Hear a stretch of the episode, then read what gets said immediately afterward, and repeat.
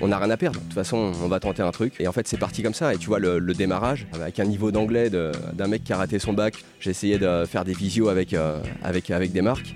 Et c'était vraiment le, le démarrage, quand tu commences à avoir des contacts. J'étais dans le camion, 85 000 km par an, à vadrouiller euh, dans toute la France. Un magasin qui t'appelait, qui disait Ouais, euh, bah, je suis intéressé peut-être euh, pour commander, commander deux pièces. Moi, je partais, je traversais, je traversais la France pour aller le voir. Quoi. Mais voilà, c'était, il fallait y aller. Il y avait un intérêt pour. Il y a un magasin qui présentait un intérêt, il fallait pas le louper. Je raccroche, j'étais abasourdi. Je, me dis Voilà, ok, bon bah, Mohawk, c'est fini quoi. Et puis là, un des boss d'Amersport, il me dit écoute, euh, je crois qu'on a une idée. On a vu euh, comment vous travaillez et du coup, euh, on voudrait vous proposer la distribution d'Envy Europe. Il me dit je te demande pas de répondre tout de suite. Il dit tu peux y réfléchir et puis et puis on en rediscute. Puis là, je le regarde, je lui dis attends, fais voir. Je crois que c'est bon. Je crois que j'ai la réponse.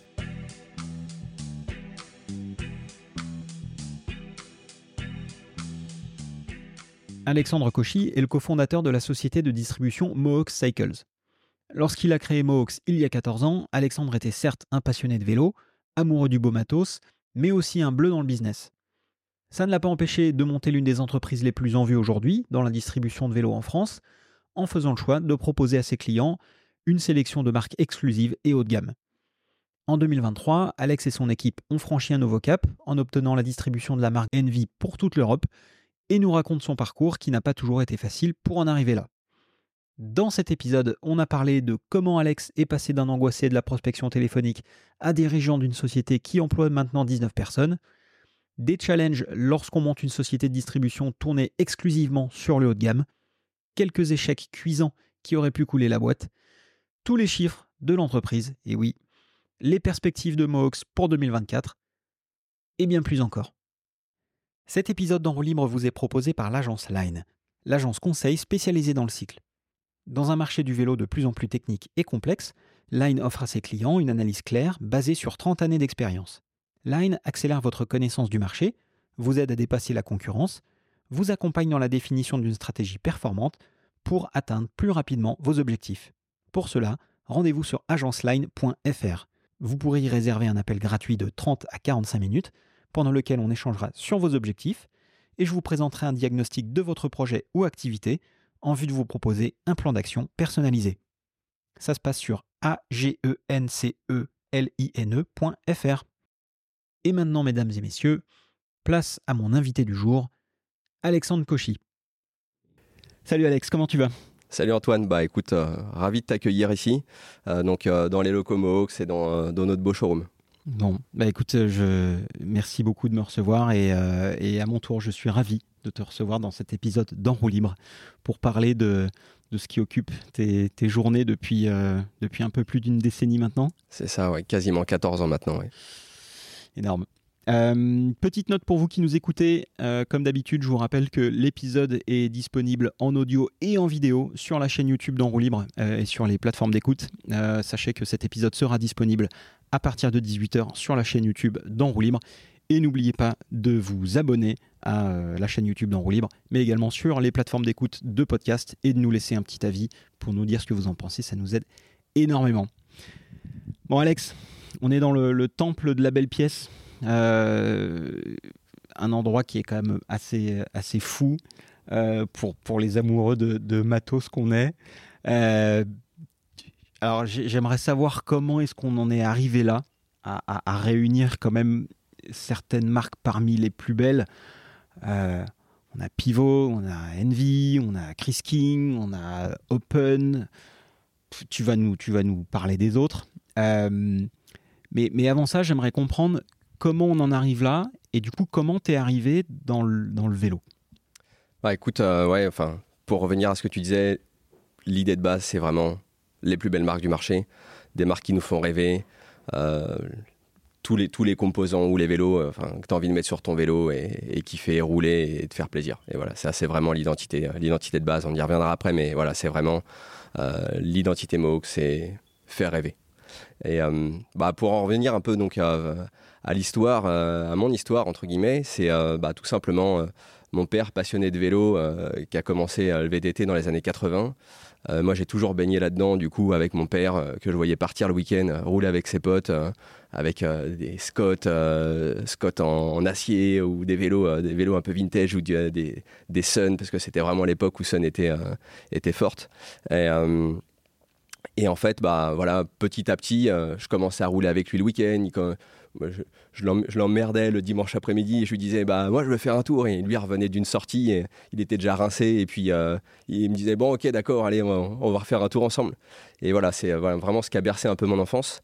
Euh, et donc après bah, j'ai fait un peu de BMX école de VTT après école de vélo de route. Donc j'ai vraiment enfin voilà toute ma jeunesse j'ai fait du vélo j'ai jamais été bon. Bon ça c'est comme ça hein, c'est la vie hein. mais voilà j'ai toujours j'ai toujours adoré le matériel et euh, je passais euh, mes mercredis après-midi, euh, mon samedi, mon dimanche à bidouiller mon vélo, à changer le frein arrière, à essayer d'optimiser avec mes économies les Noëls que j'avais eus, etc., pour pouvoir faire le vélo, le vélo de mes rêves et, l'améliorer au, fur et à mesure. Donc voilà, c'est déjà la, passion du matériel, elle est depuis tout petit et, c'est ce qui a après a laissé, a laissé entrevoir plein d'autres choses par la suite.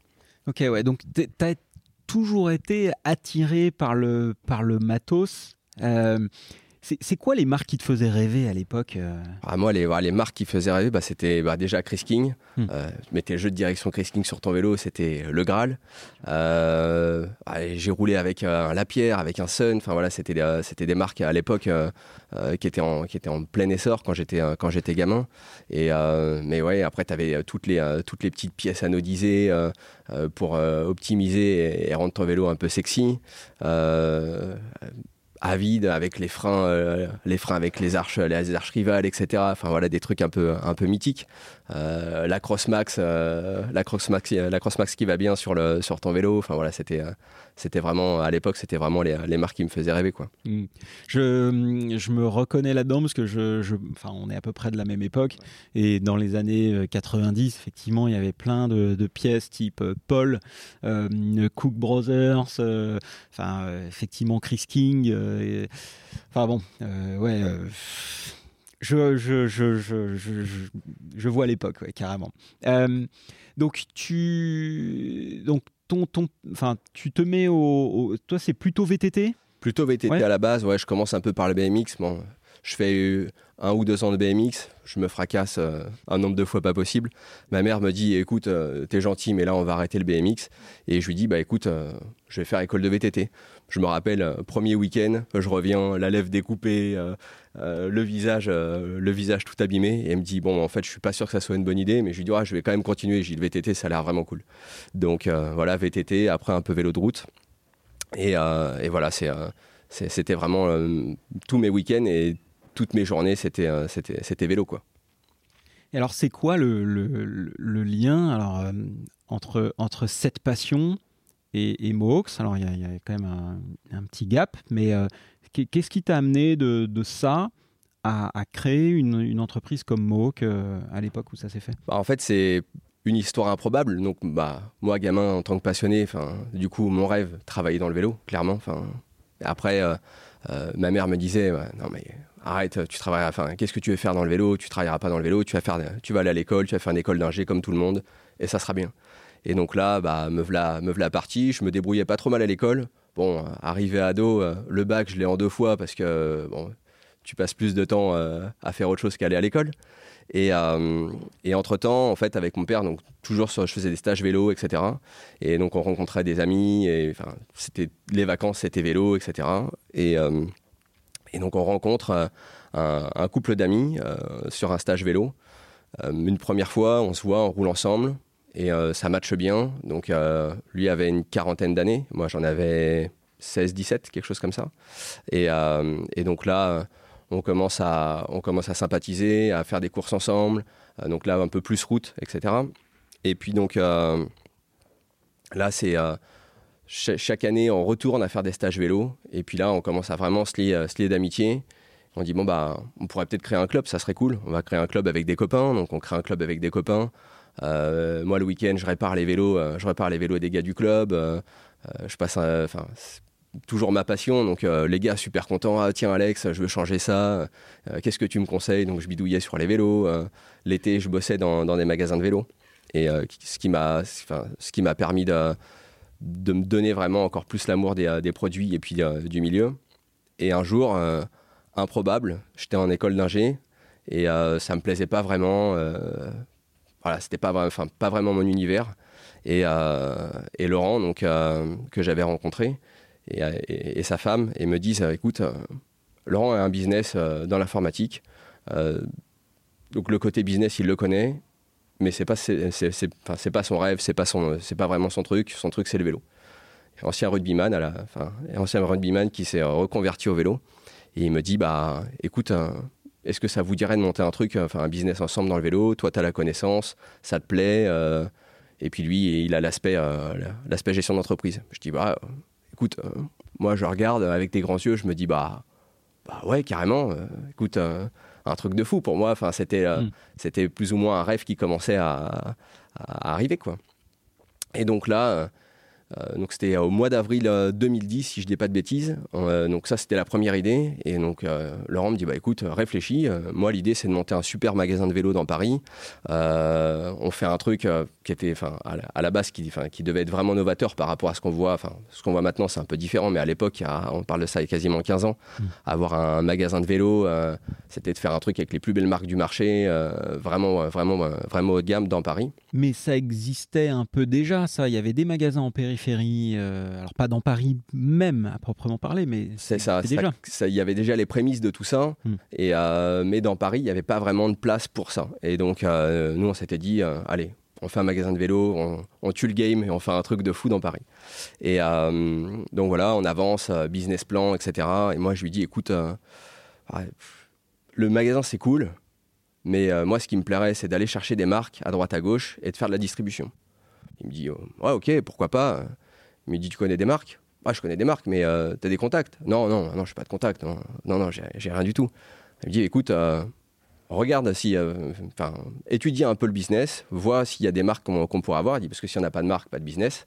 Et, et on avance là-dessus. Oh, Parce que, excuse-moi, mais à cette époque-là, toi, tu étais un passionné de vélo, mais tu n'étais pas plus que ça connecté avec l'industrie. Pas du tout. Nous, on faisait du vélo le week-end mis à part avoir créé notre club et tout ça, on connaissait personne dans le milieu du vélo, euh, aucun contact avec des pros du vélo, quoi que ce soit. C'était vraiment, voilà, c'était notre passion, notre kiff. On faisait nos, euh, nos tours de vélo, mais c'est après ça s'arrêtait là, quoi. Donc euh, on est parti avec zéro contact, clairement. Et c'est, je reviens là-dessus un instant parce que je trouve que c'est extrêmement intéressant ce, ce, moment parce que on est quand même en train de se dire qu'ici on est, on est dans le, le lieu où, on va en parler, où on a quand même des marques euh, incroyables, pardon, mais avec des perspectives qui sont, qui sont euh, géniales. Euh, et, ce qui m'intéresse, c'est aussi de revenir un peu à la, à la, genèse quand même de ce, de ce moment où alors que tu es, entre guillemets, que un simple passionné, avec zéro contact, tu te dis, bah ok, je vais lancer un truc. Et, ça, euh, l'objectif, et, encore une fois, désolé, je fais, ce petit aparté, mais ce que je fais avec En libre, c'est de m'intéresser à, comment les gens ont créé leur business euh, pour potentiellement inspirer d'autres personnes. Inspirer d'autres personnes qui veulent devenir entrepreneurs, qui veulent lancer des business dans le vélo, qui veulent euh, créer des choses. Et parfois des passionnés, parfois des non passionnés. Et je trouve fascinant de se dire que tu un passionné avec zéro contact et que tu es parti de là. Je trouve que c'est formidable. Ouais, c'est vraiment le. Et pour nous, en fait, si tu veux, quand tu pars avec. Euh, on se dit, bah, on n'a rien à perdre. De toute façon, on va tenter un truc. Et, euh, en fait, et en fait, c'est parti comme ça. Et tu vois, le, démarrage, je me rappelle encore, avec un niveau d'anglais d'un mec qui a raté son bac, tu vois, donc qui était vraiment euh, limité, quoi. Première visio, je dis à un pote qui, qui, maîtrisait bien, je lui dis, ça te dérange pas, fais la visio ensemble, et puis comme ça, tu m'aides. Il me regarde, il me dit Ouais, ok, si tu veux, mais il dit J'y connais rien en vélo. Bah, mais c'est pas grave, on va se débrouiller. Donc euh, j'envoyais des mails à droite à gauche, euh, j'essayais de faire des visios avec, euh, avec, avec des marques, et je faisais ça dans ma chambre d'étudiant. Enfin voilà, c'était, c'était vraiment le, démarrage quand tu commences à avoir des contacts. Donc on avance, on avance petit à petit là-dessus. Et puis bah, du coup, donc, Laurent me dit Ok, t'en es où? T'as trouvé des marques? Je dis Ouais, écoute, on a trouvé quelques pistes, mais c'est pas encore vraiment mais je pense qu'il faut qu'on aille à l'Eurobike. Euh, il me dit, c'est quoi ce truc-là? Bah, Je dis, c'est un, super salon euh, en Europe. C'est en Allemagne, il faut, il faut aller là-bas. Il y a toutes les marques et tout. Il me dit, bah écoute, si tu veux y aller, vas-y. C'était trois jours après. On prend la décision, on prend la décision au dernier moment. Et je lui dis, bah par contre, c'est ma voiture, c'est une voiture d'étudiant, quoi. Donc pour aller en Allemagne, compliqué. Il me dit, bah je te prête ma voiture, tu te débrouilles, tu vas là-bas. Tu pars, comme tout le monde le sait, Eurobike, pour trouver un hôtel, c'est t'es logé à 3 heures, 3 heures autour quand tu t'y prends un an à l'avance. Donc du coup, là, je dis, allez, je mets la tente deux secondes dans le coffre, dans le coffre de la voiture, et nous la partie, euh, la partie à l'Eurobike. J'arrive là-bas, il tombe des trompes d'eau, tu mets la tente, la tente est flottée sur le, sur le parking. Et le lendemain matin, tu mets la chemise et puis euh, c'est parti et tu essaies de démarcher quelques marques. Et les mecs te disent, euh, première question, du coup, tu fais quoi comme marque? Alors, bah, pour l'instant, pas vraiment de marque, mais, justement, on est en train de monter un business et du coup, c'est assez marrant. Mais tu vois que tu avais quelques marques, alors forcément pas les plus grandes, hein. il restait les, marques qui étaient, entre guillemets, personne ne voulait faire, hein. c'est quand même le sujet.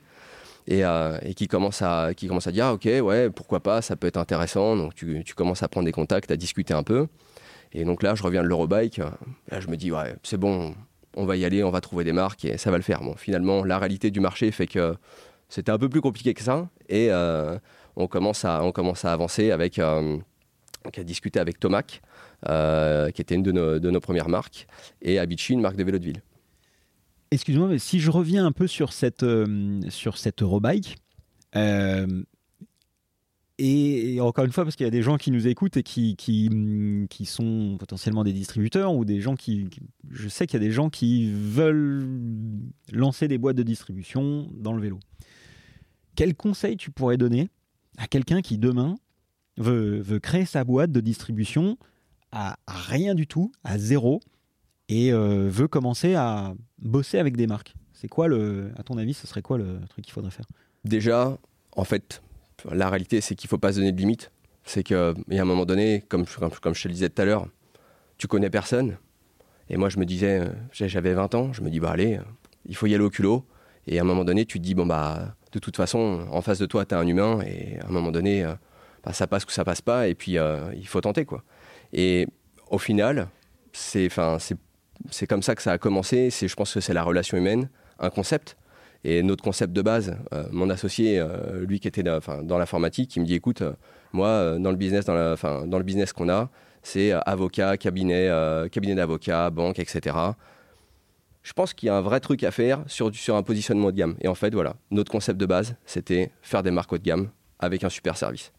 Voilà, c'était vraiment la base, la, base du truc. Et après, bah, bosser. Hein. De toute façon, euh, il fallait y aller et, pas se poser de questions.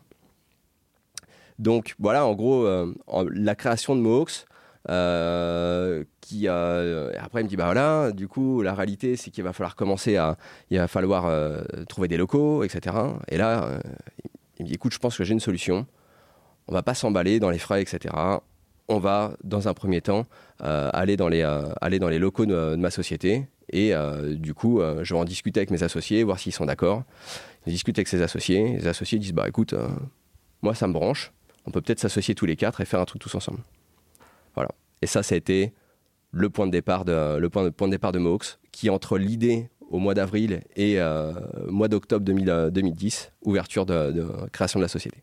Ok, donc, euh, donc quatre associés, toi plus trois autres associés. C'est ça. Qui sont euh, externes. Exact, Mais qui t'ont conseillé et qui, te, qui, qui sont euh, intéressés évidemment dans le succès de Mohawk et qui, et qui t'ont donné des ressources, pas que financières, pour pouvoir évoluer. Ah, très, très clairement, en fait, c'est, enfin, aujourd'hui, c'est mes associés qui m'ont tout appris. Et Laurent sur la partie commerciale, euh, Bruno sur la partie gestion d'entreprise, comptabilité, euh, et David sur toutes les relations avec les marques, euh, voilà, bilingue, relations avec les marques, pareil l'aspect un peu logistique qui est quand même après super important dans notre métier. et en fait, j'ai tout appris avec eux. Et en fait, je leur dois, en vrai, je leur, dois un peu tout parce que c'est eux qui m'ont donné cette chance-là de pouvoir lancer ce business. Ils m'ont fait confiance je pense que je leur ai montré des signes, euh, des signaux positifs au départ pour, euh, pour qu'ils puissent me faire confiance. Et, euh, et voilà, après, nous voilà, nous voilà partis tous les quatre associés. Et c'est, c'est eux qui m'ont donné les bases, les bases de notre boulot, enfin, les bases du mmh. boulot pour, pour pouvoir avancer.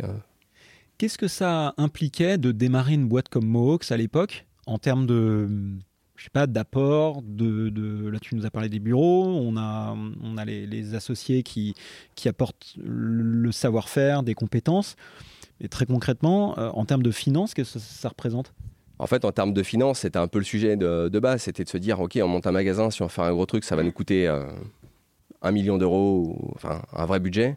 Et euh, la, société de distribution, bah, c'est la, plupart de tes finances, concrètement, c'est ton stock et après ton bâtiment, etc. Là, en l'occurrence, on avait la chance d'être dans les mêmes locaux, donc de mutualiser les coûts.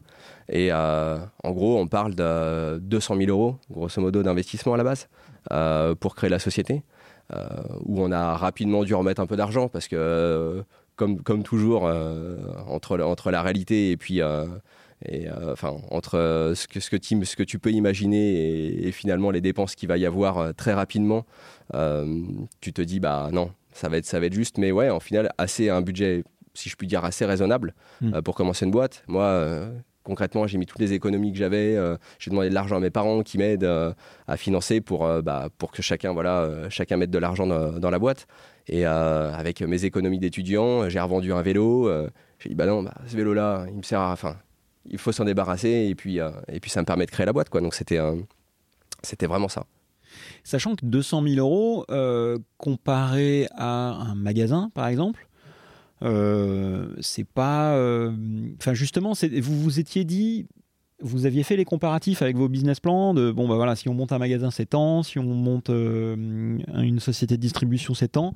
C'était quoi à peu près les ordres de grandeur ah, En gros, comme faire un beau magasin de vélo, c'était euh, dans Paris, c'était minimum un million euh, pour faire un pour faire un, un super euh, un, magasin vraiment qui se démarquait du reste. Et donc du coup, la société de distribution était quand même, comme nous on l'avait envisagé au départ, beaucoup mm. plus raisonnable en termes d'investissement. Ok. Et euh, surtout, après, bah, la, vraie différence qu'il y a, c'est qu'un magasin de vélo, bah, tu peux pas l'ouvrir. Enfin, tu peux pas l'ouvrir tout seul et tu peux pas être tout seul dans le magasin. La réalité, c'est que la société de distribution, là, on bénéficie un peu des ressources euh, euh, de WSI, de, l'autre société. Et du coup, c'est ce qui a permis, c'est ce qui permettait aussi d'avoir. la réalité, c'est que au début, j'étais tout seul. Et, donc, du coup, bah, tout seul, c'était parti sur la route. Il y avait quelqu'un qui répondait, qui répondait au téléphone au bureau, qui prenait les messages parce qu'il connaissait rien au vélo. Euh, Elodie, elle, me prenait les messages, je me disait Alex, il faut que tu rappelles machin. Et, toi, tu étais là, euh, j'étais dans le camion, 80, 85 000 km par an, à vadrouiller euh, dans toute la France. À chaque fois qu'on m'appelait, c'était simple. Un magasin qui t'appelait et qui disait Ouais, bah, je suis intéressé peut-être pour commander, commander deux pièces moi, je partais, je traversais, je traversais la France pour aller le voir. Il n'y avait pas de limite, c'était complètement déraisonnable parce que tu faisais euh, Paris, Lyon, euh, euh, Nice, Bordeaux, dans tous les sens. Mais voilà, c'était, il fallait y aller. Il y avait un intérêt pour, il y a un magasin qui présentait un intérêt, il fallait pas le louper.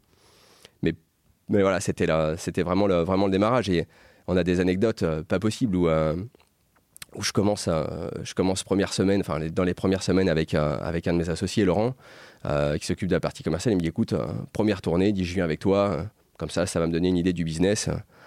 Nous la partie dans le, camion. Lui, ses clients, c'était plus des avocats et des banques.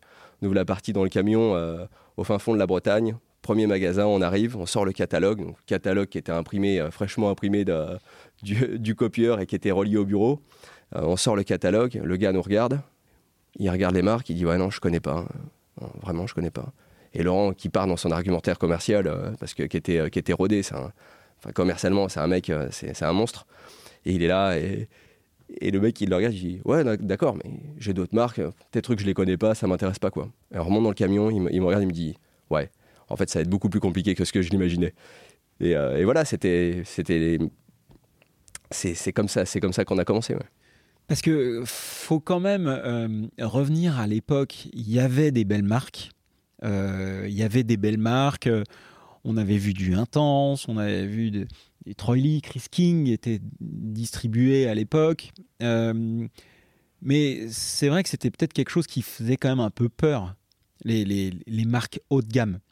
Clairement. C'est-à-dire en, tant que magasin, ah, si j'achète un vélo enfin, haut de gamme, je suis quand même pas sûr de pouvoir le vendre. Euh, c'était quoi un peu l'état du, marché? Enfin, euh, Parce que c'était un peu une prise de risque quand même de se dire, euh, à l'époque, je me concentre sur des marques haut de gamme. Euh, et puis, tu as du feedback de la part des, magasins qui disent Ouais, bah, vous êtes sympa, mais moi, je connais pas vos marques. Et puis, potentiellement, c'est trop cher, je les vendrai jamais. Ah, mais c'est, en fait, c'est clairement ça. déjà, il faut savoir qu'en enfin, 2010, on, commence, on crée la société en pleine crise. C'était, euh, le marché était, euh, était, quand même assez catastrophique. Et, là, tu fais les magasins en magasin et tout le monde te regarde. Et le mec, il te dit Ah, bon courage. ah, bah, c'est cool, mais je connais pas ta marque mais du coup, vous allez faire quoi d'autre? Bah, Tu es là, bah non, euh, c'est bien, on a déjà deux marques, là, c'est cool.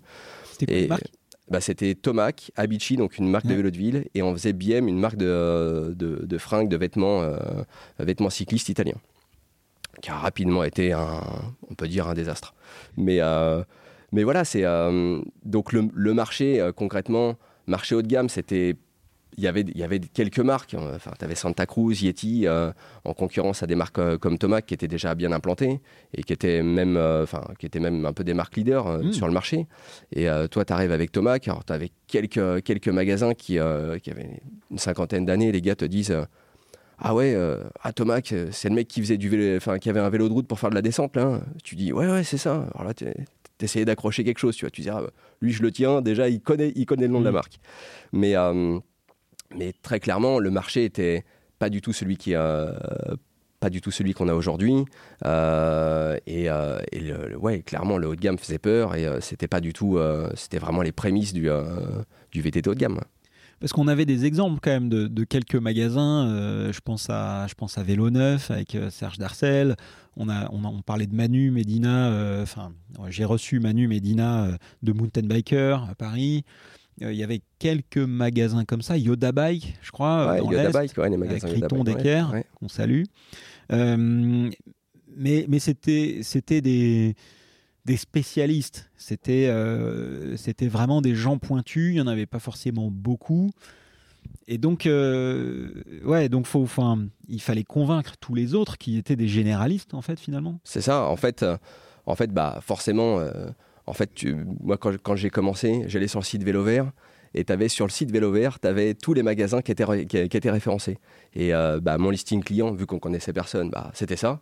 Tu, prenais les, tu cliquais sur chaque point et tu, euh, et tu prenais les, coordonnées du magasin et t'appelais les magasins. Et d'ailleurs, euh, la petite anecdote, c'est que premier magasin que j'appelle, Laurent qui était à côté de moi pour, pour voir voilà, ce que je valais, entre guillemets. Je décroche le téléphone, j'appelle, je dis bonjour. Là, la voix se coupe. Petite crise d'angoisse où tu es là. Oh, oh, qu'est-ce que je vais lui dire? Je raccroche le téléphone. Il me regarde, il me dit euh, Mais tu fais quoi là? Et je lui dis euh, Là, euh, je sais pas, j'ai perdu mes moyens quoi. Et il me regarde et me dit Ah ouais, non, mais là, en fait, là, ça va pas le faire. Là, on a créé une société. Il dit C'est pas, c'est, pas pour que ta voix se coupe quand tu décroches le téléphone. Il, ça va être un peu ton boulot quoi. T'es là, ouais, ouais, pas de problème. Je rappelle, je rappelle le gars, je lui dis ah, désolé, on a eu un petit problème et voilà, mon premier phoning c'était ça. C'est euh, donc tu vois, on est parti loin. On est parti loin déjà pas à l'aise au téléphone, donc euh, on est parti loin. Et pas à l'aise en anglais? Et pas à l'aise en anglais, c'était à chaque fois que à chaque fois que David il me disait ouais, euh, il faut que tu appelles la marque. Ouais, je, je, vais lui envoyer un mail, ça va le faire. Il me disait non non, appelle-le, c'est mieux. Et là, concrètement, je, passais 20 minutes à faire un mail. Et c'est là que tu te dis, bon, au final, ça aurait été quand même pas mal de, pousser un peu sur l'anglais à l'école. quoi mais qui du coup, dans notre métier, est clairement indispensable. Euh, mais du coup, on est parti, je ne vais pas dire avec quelques lacunes, mais sans connaître personne, avec un niveau d'anglais, on va dire plutôt médiocre, euh, un niveau, euh, un, relationnel phoning qui était plutôt catastrophique. Et, mais en fait, c'est la persévérance et le fait de jamais rien lâcher. Et concrètement, enfin, j'étais, enfin, j'étais étudiant, j'y ai dédié ma vie et je vivais, j'avais la chance de vivre chez ma mère encore à cette époque-là. Du coup, bah, pas forcément besoin d'argent, donc euh, ça simplifie quand même les choses. Intéressant, ouais. Euh, et, puis, euh, et puis, ce que je note aussi, c'est que quand même, tu viens d'un background et d'une formation ingénieur qui, enfin, les ingénieurs sont pas forcément toujours connus pour être les meilleurs commerciaux et forcément. bah, en fait, c'est assez marrant, mais ma mère voulait absolument que je fasse un G, mon père voulait absolument que je fasse une école de commerce. Bon, au final, je pense qu'il a quand même plus raison. Euh, mais, mais ouais, c'est, euh, j'avais concrètement aucune formation commerciale et euh, donc moi j'ai appris, j'ai, appris le boulot concrètement en allant à des rendez-vous, à des rendez-vous voir des clients pour vendre de l'informatique avec, avec un de mes associés. Donc on est parti sur des basiques. Excellent. Euh, j'aimerais que tu me parles un peu de, cette aventure Tomac, qui est, euh, qui est un, gros morceau et qui a, qui a un peu donné le, ton de, de, Mohawk. C'est quoi l'histoire de, de Tomac en France? L'histoire de Tomac en France, donc on commence, euh, première marque qu'on fait, on commence à, finalement, au bout de 6 mois, 8 mois, on commence à faire quand même des ventes qui sont plutôt correctes si je dis pas de bêtises, euh, au bout de quasiment 18 mois, on fait à peu près 120, 130 vélos. Euh, pour une marque qui vient quand même de nulle part, que personne distribuait et qu'au final quasiment personne connaissait. Donc on arrive à convaincre quelques fous à, stocker, des, euh, à stocker des tomates dans leur magasin, qui était, la réalité, c'était quand même vraiment des super vélos, une belle marque. et donc pour le coup, on vendait quand même une part de rêve. Après, pas très connu, mais on vendait quand même une part de rêve. Donc euh, on avance avec Tomac. Euh, bah, concrètement, c'est une marque où à l'époque, euh, il y avait trois personnes qui travaillaient pour la marque aux États-Unis, donc c'était un tout petit truc. Et, un jour, Joel Smith, donc le, patron de la boîte, qui, exploitait le nom, le Tomac, me dit écoute, ta commande, là, ça va être un peu compliqué, je peux pas vraiment te l'envoyer. Je lui dis écoute, pourquoi tu peux pas nous envoyer les vélos? Là, on n'a plus rien, on a vraiment besoin que tu nous livres. Et, là, il, me dit non, mais en fait, euh, en fait, en fait, on n'a plus d'argent, on peut plus, on peut pas payer les vélos à l'usine. Ah. Je dis ouais, là, c'est la, là, c'est la merde là. Où tu commences à vendre quelques vélos, là, tu, euh, le gars il te dit bon, au final, on n'a plus d'argent. Tu te dis bah en fait, la marque elle est morte. C'est la seule marque que tu vends, grosso modo. T'es là, bon, ok. Et bah, je raccroche. J'étais abasourdi. Je, je me dis, bah là, ok, bon bah Mohawk c'est fini quoi. Je vais voir mes associés, je leur, explique. Et là, ils me regardent, ils me disent Ah ouais, déjà que c'était pas simple. Non, là, c'est vraiment la merde là. Et euh, je ressors, le moral au fond des chaussettes, je les vois en train de discuter entre eux. Ils me disent Ouais, viens voir, euh, on a quelques, questions à te poser. Euh, qu'est-ce qu'il t'a dit Ils ont besoin de combien Je lui dis J'en sais rien. Je lui dis Là, les vélos sont bloqués, ils ont besoin d'argent, mais j'en sais rien. Il me dit, bah, tu le rappelles, euh, tu lui demandes combien, il lui faut d'argent pour, euh, pour, pouvoir, euh, pour pouvoir continuer, pour pouvoir libérer cette commande et pour potentiellement continuer, continuer bah, à développer la marque et à continuer la marque. Quoi. Je le rappelle, il me dit, bah, écoute, voilà, il me faut, il me faut tant d'argent, ça va permettre de relancer, ça va permettre de relancer la marque. pourquoi, pourquoi tu me poses cette question? Et je lui dis, bah, écoute, mes associés sont intéressés, tout. On en rediscute, on avance. Mes associés disent, écoute, on va faire un truc super simple en gros, on est mort. Mohawks, sans Tomac, on est mort. Du coup, tu lui proposes 250 000 euros. À l'époque, c'était 250 000 ou 300, 300 000 euros, quelque chose comme ça. Tu lui proposes 300 000 euros et on veut la moitié des parts de la société. Je rappelle le gars, je lui dis écoute, 300 euh, 000 euros, la moitié des parts de la société et euh, c'est parti, on y va. Euh, il dit ah bah je sais pas, il faut que je réfléchisse parce que est-ce que ça va suffire, etc. Mais associé dit non, écoute, c'est 300 000 euros, Là, on fait tapis, concrètement. Mohawks, après, il n'y a plus rien. Il dit on tente le tout pour le tout et on y va. Et voilà. Et on arrive à trouver un accord, Rock d'Azur 2022, si je dis pas de bêtises. 2012, exactement. Euh, Rock d'Azur 2012. Euh, on, signe, euh, on signe le contrat en visio avec l'avocat de, de Tomac et on rachète 50% des, parts de la société et nous voilà repartis, on reçoit les vélos et là tu te dis bon écoute c'est génial et nous on a l'impression de, de, passer pour des héros. On avait créé la société il y a deux ans et là tu te dis on est propriétaire d'une marque de vélo, quand bien même pas ultra connue mais quand même la classe et voilà donc ça c'est, ça c'est l'histoire Tomac. Puis en tant que passionné, quand même, as quand même 50% de, de Tomac. c'est ça, c'est quand même. Euh, tu dis, ouais, on a quand même 50% de Tomac, et là, euh, là, ça commence à résonner un peu. Quoi. Les Américains. C'est ça, et là, tu te dis, euh, tu, vas, tu vas arriver en magasin, tu vas dire, non, c'est un peu aussi notre marque, c'est un peu la classe. quoi. Bon, la réalité, elle était un peu différente. C'est qu'en fait, au bout de grosso modo 4-5 mois, même scénario, une commande qui doit partir, il me rappelle, il me dit, écoute, la commande, elle peut pas partir, là, on n'a plus d'argent. Non, je lui dis, c'est une blague ou. Euh, j'explique à mes associés, ils me disent, ah non, mais là, là il s'est foutu notre gueule, là. Ouais, je lui dis, écoute, là, ouais, apparemment, ça pue vraiment. Là, pour le coup, c'était mort. Plus rien à faire. Il avait, il avait dilapidé l'argent en l'espace de 4-5 mois, il n'y avait plus rien. Bon, au final, il est quand même parti en vacances avec cet argent-là. Il s'est fait plaisir. Euh, on n'a pas investi dans le gaz. Lui s'est fait plaisir.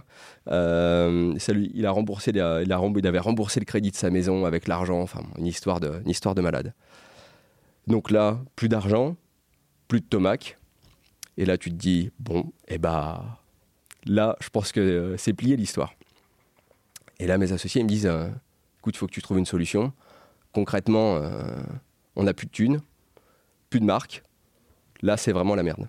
Et tu te dis, bon, bah, écoute, euh, moi, j'avais pas d'idée. Tu te dis, déjà, on a galéré à trouver ces marques-là, personne ne voulait travailler avec nous. Et là, tu dis, bah, c'est reparti, on va à l'Eurobike. Tu retournes à l'Eurobike. Et là, nous voilà, nous à discuter, on commence à discuter avec Pivot. Et euh, à l'époque, Pivot, ça représentait, euh, ça représentait 20 vélos en France. Donc, trois fois rien. Et donc, qui était euh, distribué par euh, qui Comment Qui était distribué par BH, euh, BH en Espagne à l'époque. Ah ouais C'était BH en Espagne qui distribuait la marque. Et ils vendaient ouais, l'équivalent de 20 vélos en France, dont 10 en, en co-factory à un team en France. Donc autant dire rien. Et qu'est-ce qui t'avait attiré dans cette marque à l'époque? Puisqu'on se souvient aussi de, de Santa Cruz à l'époque, qui était qui était pas très sexy, qui l'est devenu ensuite. Aujourd'hui, Pivot est une, marque euh, très désirable, on va dire, euh, qui, remplace un peu Santa Cruz dans le, cœur des passionnés euh, d'une certaine manière. no offense pour les gens de Santa Cruz. Mais, à l'époque, la marque était peut-être pas aussi sexy qu'elle l'est aujourd'hui. Qu'est-ce qui, fait que tu t'es intéressé à cette marque? Alors, très clairement, pour répondre à ta question, la marque était clairement moins sexy qu'aujourd'hui il fallait se projeter, on va dire. Il fallait se projeter et puis se dire qu'un jour ça allait être cool. En fait, moi, ce qui m'a accroché avec cette marque, c'est l'histoire. C'est euh, et c'est un peu, c'est un peu, enfin, ça fait partie de l'histoire de Mox. C'est que c'est une histoire d'homme. Et si tu veux, bah moi, je passais mon temps à regarder euh, bah, les sites Bicycle Industry, Pink Bike, etc. Et un jour, je tombe sur un article, Chris Cocalis, patron de patron de Pivot, projet d'études, il, commence à développer un vélo. Et euh, le gars te dit voilà, moi je développe une marque avec un système de suspension qui est euh, DW Link, qui est le, système de suspension référence sur le marché. Et je me dis écoute, ce gars-là, il a l'air, cool. Ces vélos, pour l'instant, ne sont pas super sexy. En même temps, on n'a pas vraiment le choix. Ils nous ont déjà répondu au mail. C'est déjà, déjà un bon début. Et, et, allons-y, quoi. Et ouais, donc pour le coup, pour le coup, c'était Pivot deux vélos, je crois, la gamme, si je dis pas de bêtises, c'était deux vélos euh, dont un qu'on a en bas qui est, est un des, trous, euh, des, tout, premiers modèles, euh, cadre en alu, un design pas forcément super flatteur, mais des vélos qui marchaient déjà super bien. Et donc, on arrive à les convaincre à l'Eurobike et le patron, on, fait un, on fait un repas à l'Eurobike avec le responsable des ventes et le responsable des ventes était taquet et il dit ouais, je suis sûr que c'est bon, je suis sûr que ça va le faire. Et moi, on sort du rendez-vous, je vois Chris Cocalis euh, avec une drôle de tête. Je lui dis écoute, je pense que ça sera pas pour nous, mais bon, c'est pas grave, on aura essayé, c'est cool.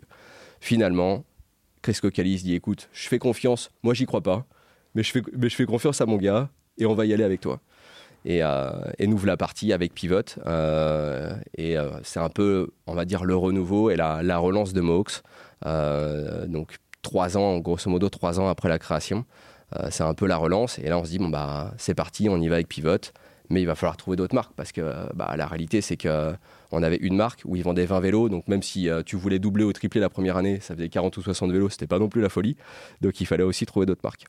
Et c'est à partir de ce moment-là où on a commencé à, on va dire, à, hum, donner un peu d'organisation à la société, euh, trouver des agents. Donc là, pareil, on trouve deux agents commerciaux, dont un qui était Kevin, bah, qui roulait, euh, qui roulait sur Pivot et qui faisait partie du team qui était sponsorisé par, euh, par la marque et qui me dit bah écoute, euh, je, peux peut-être devenir commercial pour la marque, je roule sur les vélos, c'est cool.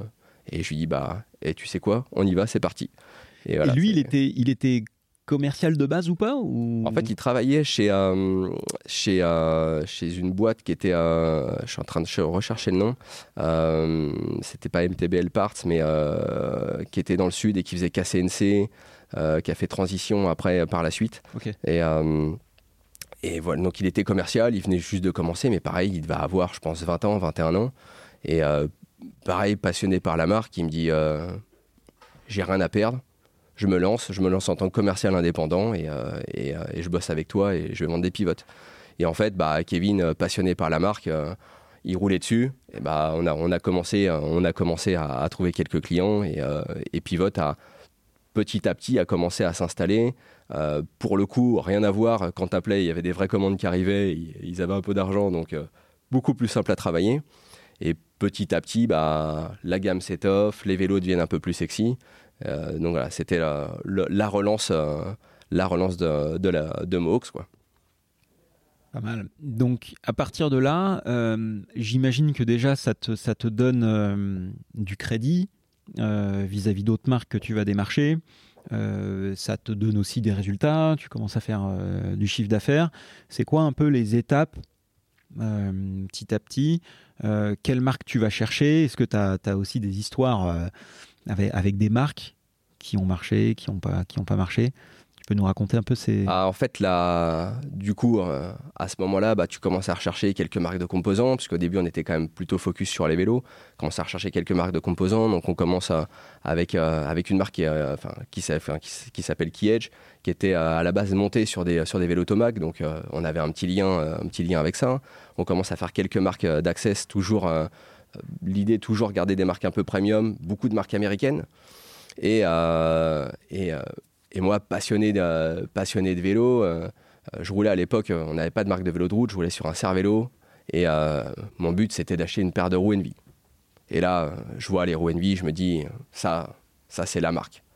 Je suivais, le, je suivais un peu l'histoire de la marque et je me dis, ça, ça match vraiment. Et il faut qu'il faut que quelqu'un fasse ça en Europe. Quoi. Enfin, c'est pas possible. en France, personne distribue cette marque il faut cette marque-là, elle est pour nous.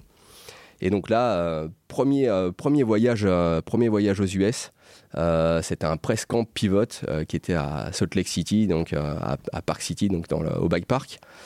press camp avec, avec pivot, il y avait Envy, quelques marques un peu sympas comme ça. Et au culot, j'avais envoyé quelques semaines avant à la patronne de chez Envy un message en lui disant bah, Je serai là-bas, j'ai vu que vous aviez un stand, est-ce qu'on peut se rencontrer? Et elle me répond, ok, euh, pas de problème, je serai là euh, à telle heure, euh, on peut se rencontrer. J'arrive sur le stand. avec mon ordinateur comme un gamin, toujours étudiant. Enfin, j'avais, on parle de ça, j'avais toujours, je devais avoir 24 ans. et j'avais préparé ma petite présentation PowerPoint nickel. Elle arrive, elle dit bon, on va se mettre derrière le stand, on s'assoit sur une glacière avec la patronne de Envy et le responsable des ventes. Je fais ma présentation.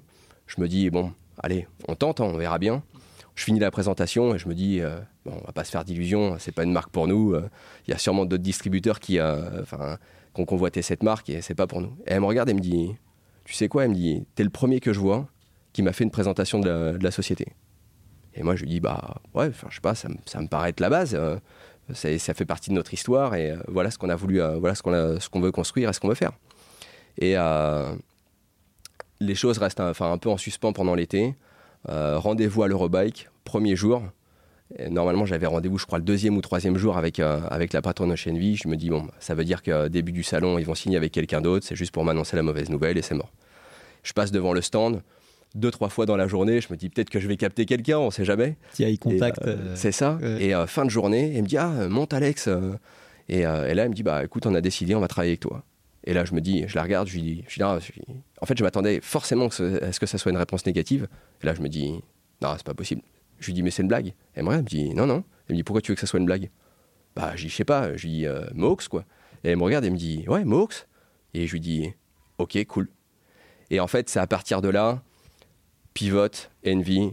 Et en fait, à partir de ce moment-là, on avait une carte d'entrée et une vraie crédibilité.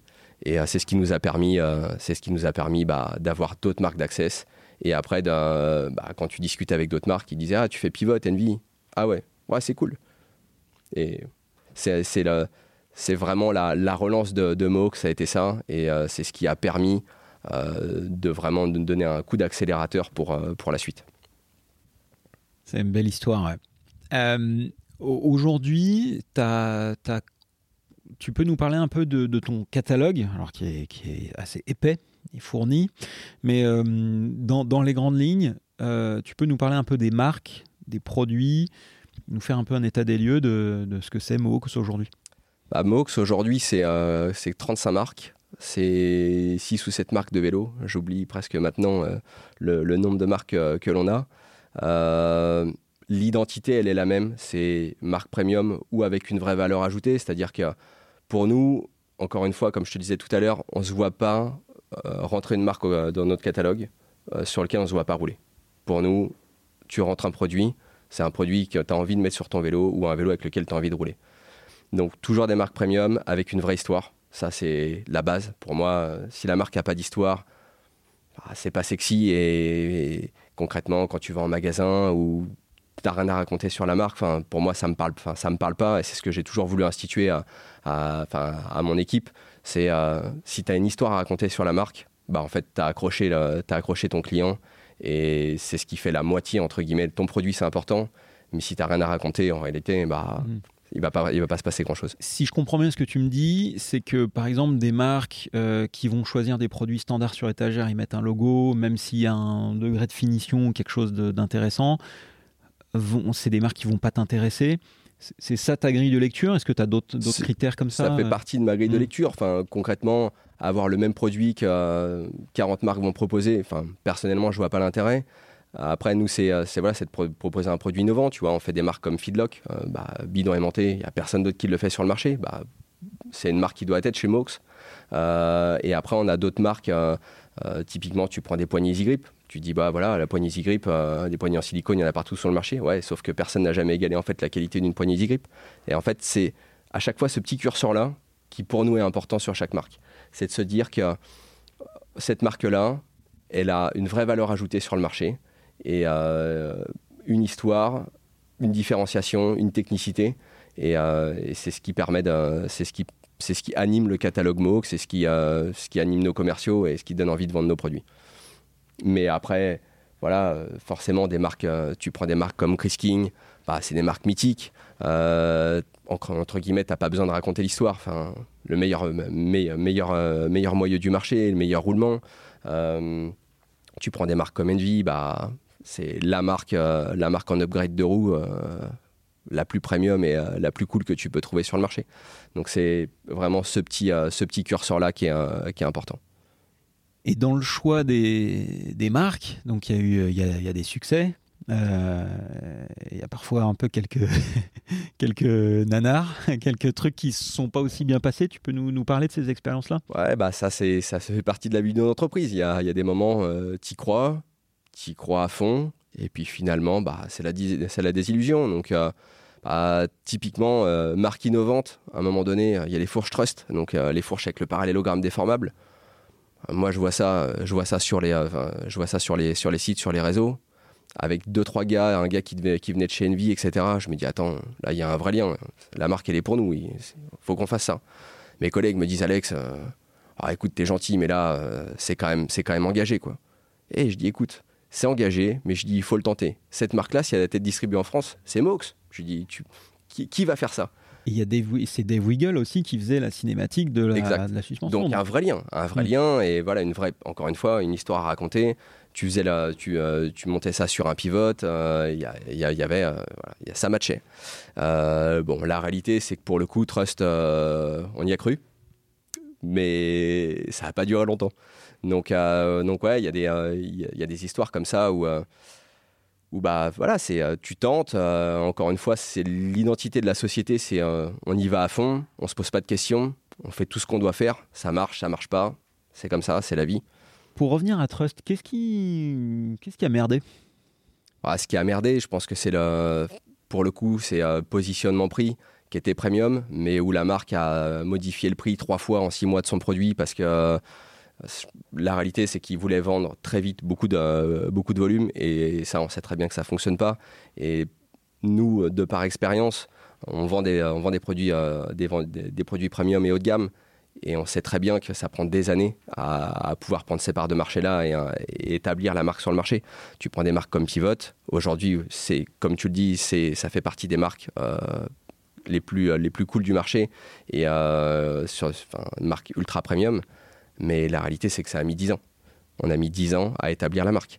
Et c'est, le même constat pour toutes ces marques-là. Si les marques qui veulent être pressées et qui veulent, euh, absolument euh, qui, veulent envahir le marché avec, euh, avec, un, nouveau produit, pour moi, ça ne fonctionne pas et c'est pas notre métier.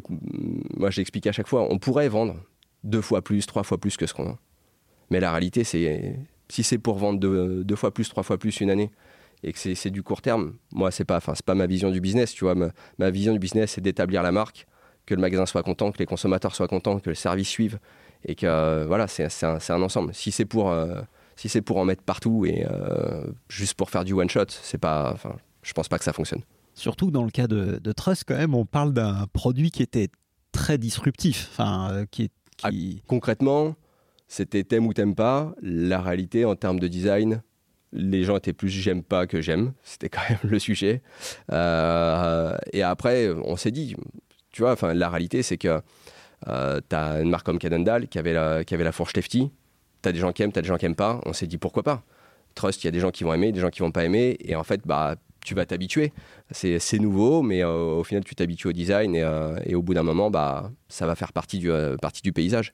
Bon, ça n'a pas eu le temps de faire, faire partie du paysage, ça c'est la, ça c'est, euh, c'est la petite différence. Mais alors, euh, ce dont je me souviens, c'est quand même qu'effectivement, le, prix de vente de base était aux alentours de 3000 euros. C'est ça. Que quelques mois plus tard, ils, ont, ils se sont dit ah bah en fait, finalement, on va le passer à 2000. 2000, ouais, 2000 ou 2200 euros. Donc, forcément, bah, les clients qui l'avaient acheté plein pot, bah, c'était un problème et c'était pas la force de Tesla à l'époque qui pouvait changer ses prix euh, tous les quatre matins. Là, c'était, tu parlais d'une marque, euh, d'une marque toute nouvelle où euh, bah, tu investissais 3000 euros, après ça valait 2000 euros et je crois qu'on a fini à 1600 euros. Donc forcément, la crédibilité était plus là. Quoi. Et pour toi, en plus, commercialement, ça devait être super compliqué. C'est-à-dire que tu. Bah, c'est surtout qu'on a perdu beaucoup d'argent parce que les fourches, euh, tu les avais achetées à un certain prix et euh, au final, bah, tu étais obligé, on t'avait le stock et on te disait, bah non, le nouveau prix public, c'est ça. Donc tu changeais le prix public, tu avais acheté à l'ancien prix et concrètement, bah, soit tu soit, soit tu t'adaptais et tu, tu misais sur l'avenir en disant, bon, euh, le stock qu'on a, on va le passer et après, et après ça, sera, ça sera notre histoire. Bon, la réalité, c'est qu'il n'y a pas eu d'autre histoire. Et alors, euh, donc, on comprend que commercialement, euh, euh, ils n'ont pas été très, très fins. Techniquement parlant, c'était, un produit. Techniquement parlant, moi, pour moi, ça, avait vraiment du sens. Il y avait, enfin, comme une marque, naissante comme ça, il y a toujours des ajustements à faire. mais il y avait, il y avait une vraie idée. Il y avait, enfin, il y avait match. Il y avait match. Il y avait euh, pour, pour, pour, moi, c'est un, un, produit qui aujourd'hui euh, aurait tout son sens, euh, avec forcément des ajustements techniques au cours des années. Tu as d'autres, exemples comme ça de produits ah, D'autres exemples bah, qui vont aller à, justement à, l'encontre, on va dire, du, du, du comment de, de, ce que Mox, de l'identité Mox. On a fait Lightspeed à un moment donné, très belle marque avec une, une certaine notoriété. Euh, mais qui on a fini par arrêter parce que bah, le service ne suivait pas. On parlait de garantie à vie qui finalement est des garanties un an. Euh, donc tu peux pas expliquer ça à un client et ça fait partie. Bah, pareil, euh, aujourd'hui, toutes les marques qu'on fait, bah, la sélection, elle se fait sur le, sur le service. Si derrière, tu achètes, achètes, un vélo de gamme, tu pas de service, concrètement, ça n'a aucun sens. Donc c'est aussi comme ça que s'est fait la sélection de nos marques. Et c'est aussi pour ça qu'on a arrêté Lightspeed à un moment donné, où tu te dis, bah ouais, ok, c'est une belle marque, ça se vend, parce que ça se vendait, c'était la réalité. Mais en même temps, euh, si tu te fâches avec des magasins parce qu'il n'y a pas de service, bah, ça nuit à la globalité en fait de ton business. Parce que euh, nous, on est distributeur, c'est ce que j'explique souvent aux marques. Nous, on est distributeur, donc on distribue 10 euh, marques, 20 marques, 30 marques. S'il y a une marque où on est mauvais, bah, en fait, c'est la, la société qui est mauvaise. Donc la perception est tout à fait différente. Et en plus, quand tu, quand tu fais des marques comme, euh, comme celle-ci, avec parfois de la personnalisation, euh, enfin, beaucoup de personnalisation pour certaines d'entre elles, notamment euh, Open, Parly aussi, qui fait beaucoup de personnalisation, Moots, qui fait aussi du sur-mesure.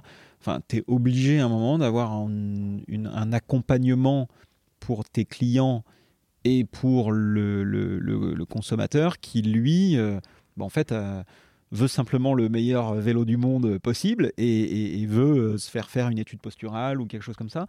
Tu peux nous parler un peu des services? Enfin, Qu'est-ce que tu mets en place justement pour pouvoir euh, faire vivre cette expérience-là et permettre au client final en fait, de s'acheter son vélo personnalisé, peint à sa couleur et tout ça? Bah, en fait, voilà, c'est aussi ce qu'on a voulu apporter en plus chez Mohawks la réalité, c'est qu'on a, a, beaucoup de, enfin, sans dénigrer qui que ce soit, mais on a beaucoup de, beaucoup de confrères ou concurrents euh, euh, qui, euh, qui, font, le même métier. Et nous, on a voulu se démarquer en apportant quelque chose de plus. comment apporter quelque chose de plus aujourd'hui? C'est bah, typiquement le showroom où on est aujourd'hui. avoir un showroom, un lieu où les magasins, les consommateurs peuvent, peuvent venir. on peut leur présenter un produit, développer un projet. On a Nico qui est ici, qui, qui fait rêver, qui fait rêver les pratiquants, lui qui fait de la longue distance, mais on a plein de pratiquants différents au bureau et qui va pouvoir conseiller un client euh, sur un projet, euh, pas simplement oui, je veux faire du VTT. C'est euh, voilà, mon projet, c'est traverser les Alpes à VTT ou autre. Bah voilà, Nico, il sait de faire le, vélo qui le vélo qui va en face. Et en fait, ce qu'on a voulu apporter chez Mox en plus, c'est d'avoir tous ces services. Donc faire service d'études posturales. Donc ça va du ça va du début du projet pour le client, donc en passant par l'étude posturale, faire un vélo sur mesure potentiellement chez Moots ou chez Envy, choisir la couleur de ton vélo, euh, choisir la couleur de tes spacers, de ta potence, de voilà. Et en fait, nous, c'est ce qui nous fait rêver. Et on veut faire rêver le client aussi. On a les plus belles marques. Et l'idée, c'est de, de, faire matcher ces différentes marques sur un même vélo et de faire un vélo euh, qui est simplement que tu retrouveras jamais ailleurs et qui est euh, totalement personnalisé où le client bah, il n'a pas acheté un vélo qu'il a trouvé dans le rayonnage d'un magasin, il a acheté un vélo qui est son, identité, ce qu'il a, rêvé, ce qu'il a imaginé à travers les catalogues, à travers, les sites internet. Et, euh, c'est un vélo qui, euh, bah, qui est unique, tout simplement. Et c'est vraiment ce qu'on a voulu mettre en place, c'est ça, c'est euh, ok, on vend des super produits, mais il, faut, il faut savoir les mettre en valeur, créer des éditions limitées sur certains. Tous les ans, on crée des éditions limitées sur, un, sur une peinture pivote, qui est pas ce que Pivot propose, mais un jour, je dis à Pivot, je dis écoute, bah voilà, ce vélo-là, c'est cool. Est-ce qu'on peut avoir des cadres bruts et faire, euh, et faire une série de vélos euh, en édition limitée? Bah, Il me dit, ouais, ok, si tu veux. Et maintenant, en fait, Pivot fait la même chose. Et en fait, c'est aussi ça. Euh, notre boulot, c'est aussi d'inspirer, à mon sens, en tant que distributeur, c'est aussi d'inspirer les marques et de faire du, feedback aux marques pour pouvoir développer et créer quelque chose d'un peu différent. Alors, c'est ce que, je trouve intéressant, justement, c'est quel poids, toi, tu as en tant que distributeur vis-à-vis -vis des marques, justement, pour influer, influencer un peu les produits? Est-ce que euh, justement les marques comme Pivot, euh, Envy euh, écoutent, sont à l'écoute du feedback du marché, type bon bah voilà, nous on aimerait bien savoir en fait quel est le comment est le marché français, européen, pour pouvoir faire un vélo qui est adapté. Je dis ça en pensant à Rocky Mountain par exemple, qui s'appuie sur Tribe pour faire ces vélos. Est-ce que tu as sensiblement le même rôle mm, avec les marques que tu distribues? Bah alors très clairement quand on a commencé, enfin moi j'ai toujours eu cet aspect bah, de par euh, on va dire mon background sur euh, bah, sur mes études, sur tout ça où euh, bah j'ai enfin l'aspect technique sur un vélo, voilà, c'est, ça me parle. C'est que ça soit la géométrie, que ça soit, on va dire la technicité, enfin la suspension, ce genre de choses qu'il va y avoir sur le vélo, ça me parle. Et en fait, on a, moi de par nature, on a toujours fait des retours sur les vélos. Euh, sur les specs, sur les couleurs, sur euh, les géométries. Et euh, au début, bah, très clairement, les marques disent oh, Ok, bah, t'es gentil, reste à ta place, t'es MOX, t'as commandé 50 vélos cette année. Nous, on va, on va continuer à faire ce qu'on a envie.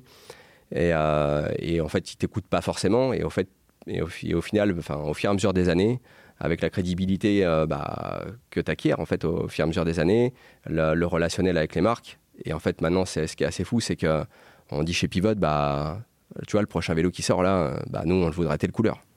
Et euh, les gars disent, euh, ah ouais, ok, ouais, c'est intéressant. Et en fait, bah, t'en finis par euh, bah, à être intégré directement au, choix des couleurs dans la marque, à des specs. voilà, où ça, arrive assez souvent, tu vois, qu'ils nous disent, bah voilà, pour vous, quel est l'aspect sur ce vélo-là, avec un objectif de tarif au bout. Et, et pour le coup, nous, c'est super intéressant parce que t'es pas, tu vends plus simplement un produit, mais tu vends un produit du coup, bah, qui pour nous, entre guillemets, est, vraiment le plus adapté à notre marché, déjà. C'est quand même le vrai sujet, c'est ça. Et euh, bah, tu es intégré à la marque et euh, tu participes à, on va dire, à ton échelle, à une certaine forme de, recherche ou de, développement de la marque. Et ça, c'est vraiment, vraiment intéressant. Ça, c'est vraiment intéressant. Et, euh, et, si on prend une marque comme Envy, où là, pour le coup, euh, pareil, on est vraiment intégré sur, euh, sur, enfin, sur des développements produits où on reçoit des produits en avance qui sont en phase de développement euh, pour faire du retour de testing, que ce soit avec des ambassadeurs que l'on a, avec, avec des, gars qui, qui, roulent les produits dans l'équipe. Donc ça, c'est c'est super valorisant et c'est super valorisant pour l'équipe aussi de, bah, bah, participer, à, participer à, à notre échelle au développement d'une marque. Ouais, et puis si, on, si on fait un petit focus sur Pivot, euh Pivot. on, peut dire les deux. On peut dire les deux. Bon.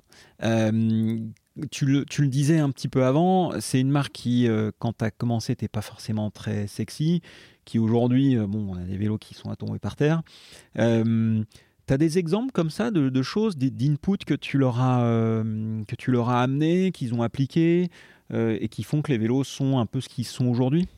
Ouais, bah typiquement, enfin, tu vois, on avait euh, au début on avait des vélos d'enduro qui, qui étaient livrés avec des, des disques en 180, 160. C'était le premier retour qu'on avait fait. Et elle nous dit ouais mais vélo d'enduro aux États-Unis, on fait de la rando avec. Ouais mais chez nous vélo d'enduro c'est pour rouler dans les Alpes et et, voilà, elle en bike park. Donc euh, disque 180, 160, il faut oublier quoi. Et ça, c'est le, premier retour qu'on a fait, qui était minime entre guillemets, mais qui pour nous était rédhibitoire en magasin. Le mec, euh, tu livres un vélo, il disait mais ces vélos américains, ils roulent où avec ça? Enfin, c'est pas possible. Et euh, sans, faire de, sans faire de teasing, mais par exemple, tu vois, on a, on a le Firebird. Il y a une nouvelle couleur qui va sortir, sans faire de, sans faire de teasing, mais qui va sortir avant l'été. C'est une couleur qu'on a fait en édition limitée où euh, le, patron de chez Pivot, quand il a, quand il a vu cette couleur-là, il a dit euh, Je comprends pas pourquoi Mohawk ça fait ça. Et au final, deux ans après, il va sortir la couleur que nous, on avait fait en édition limitée. Typiquement, voilà, c'est le type de retour qu'on a et qui sont vraiment concrets. Euh, sur, voilà, c'est un aspect de design, par exemple, et de couleur. Mais au final, bah, les Français, ils arrivent à être un, petit peu entendus chez les Américains. Mais c'est pour moi, tous les ans, tu vois, je vais chez Pivot, je vais chez Envy, et euh, c'est pour moi super important en fait de, partager, euh, de partager et d'aller voir les marques, de comprendre déjà aussi pourquoi la marque des, des fois va développer un tel vélo. Tu dis bah, ce vélo-là, c'est invendable. Bah non, en fait, euh, aux États-Unis, il y a un marché pour ce vélo-là que nous on n'a pas forcément, mais ça permet de comprendre pourquoi la marque fait ses choix. Mmh. Et, et, puis d'être intégré à la marque. Et, et au final, aujourd'hui, bah, une marque comme Pivot, ça fait 10 ans, 12 ans qu'on bosse ensemble. On fait partie de la famille, donc c'est ça qui est, qui est vraiment, qui est vraiment sympa. C'est intéressant, euh, je trouve, d'entendre de, ça, cet aspect où, tu es de plus en plus intégré à la marque, parce que euh, euh, un distributeur a, à la base pas forcément ce rôle-là, mais finalement ce rôle tu le prends et tu le, tu, tu, tu le développes, tu le gardes, enfin tu le, ouais, tu, tu, ouais, tu le développes quoi. Donc je, je, trouve intéressant de voir à quel point tu, tu travailles avec la marque. Avant de passer sur, euh, sur, euh, sur comment tu travailles avec Envy, j'aimerais revenir rapidement sur euh, ta relation avec les clients et les clients de tes clients, c'est-à-dire tu proposes de la personnalisation, tu proposes des études posturales, en gros vraiment de la personnalisation du vélo. Comment tu travailles avec les magasins euh, c'est-à-dire, est-ce que, euh, euh, enfin, ouais, comment tu bosses avec le client et le magasin, l'espèce de triptyque, pour faire en sorte de, bah voilà, l'étude posturale, en fait, le client peut venir chez toi. Comment, comment ça fonctionne tout cet écosystème de, de services pour le client? En fait, tu vois, je vais revenir à la, à la base, à la base de Mohawks. Le logo Mohawks, c'est un Indien. Pourquoi on a choisi, pourquoi on a choisi ça? Pour nous, c'est l'esprit tribu l'esprit conquérant pour euh, les galères qu'on a eues au début qui nous ont bien servi. Mais voilà, c'est vraiment l'esprit euh, tribu, euh, fraternité et, et se retrouver autour du feu. on va schématiser, mais se retrouver autour du feu et passer, passer une soirée autour du feu, bah, c'est un peu l'esprit Mohawks. Et en fait, aujourd'hui, bah, on a forcément on a des commerciaux qui, bah, qui vont et qui se déplacent en magasin et qui, qui sont tous des, vraiment des passionnés de nos marques. et c'est pour nous indissociable. Euh, si tu travailles chez Mox, tu dois être passionné de nos marques, sinon ça fonctionne pas. Euh, et donc, euh, donc voilà, c'est vraiment, c'est, vraiment, c'est vraiment pour moi ça super important. Après, comment on adresse, comment on adresse vraiment nos produits, nos produits à nos clients, c'est des événements tests. Et ça, c'est les événements tests, tu vois, de mars à juin, on a, on a notre démo tour où on fait VTT, route, et on va directement euh, se déplacer euh, soit en magasin, soit sur des événements, et on va voir nos clients et euh, comprendre ce que nos clients attendent, comprendre le marché aussi, parce que le marché, on l'a connu, nous, en, en 14 ans, on est passé du 26 pouces au 29 pouces, au frein à disque qui s'est imposé, au frein à disque en route, au tubeless et tout ça. Et c'est de comprendre voilà, quelles sont les attentes des clients entre ce que les marques, ce que les marques sortent comme, comme nouveaux produits et si ça répond vraiment aux attentes du client.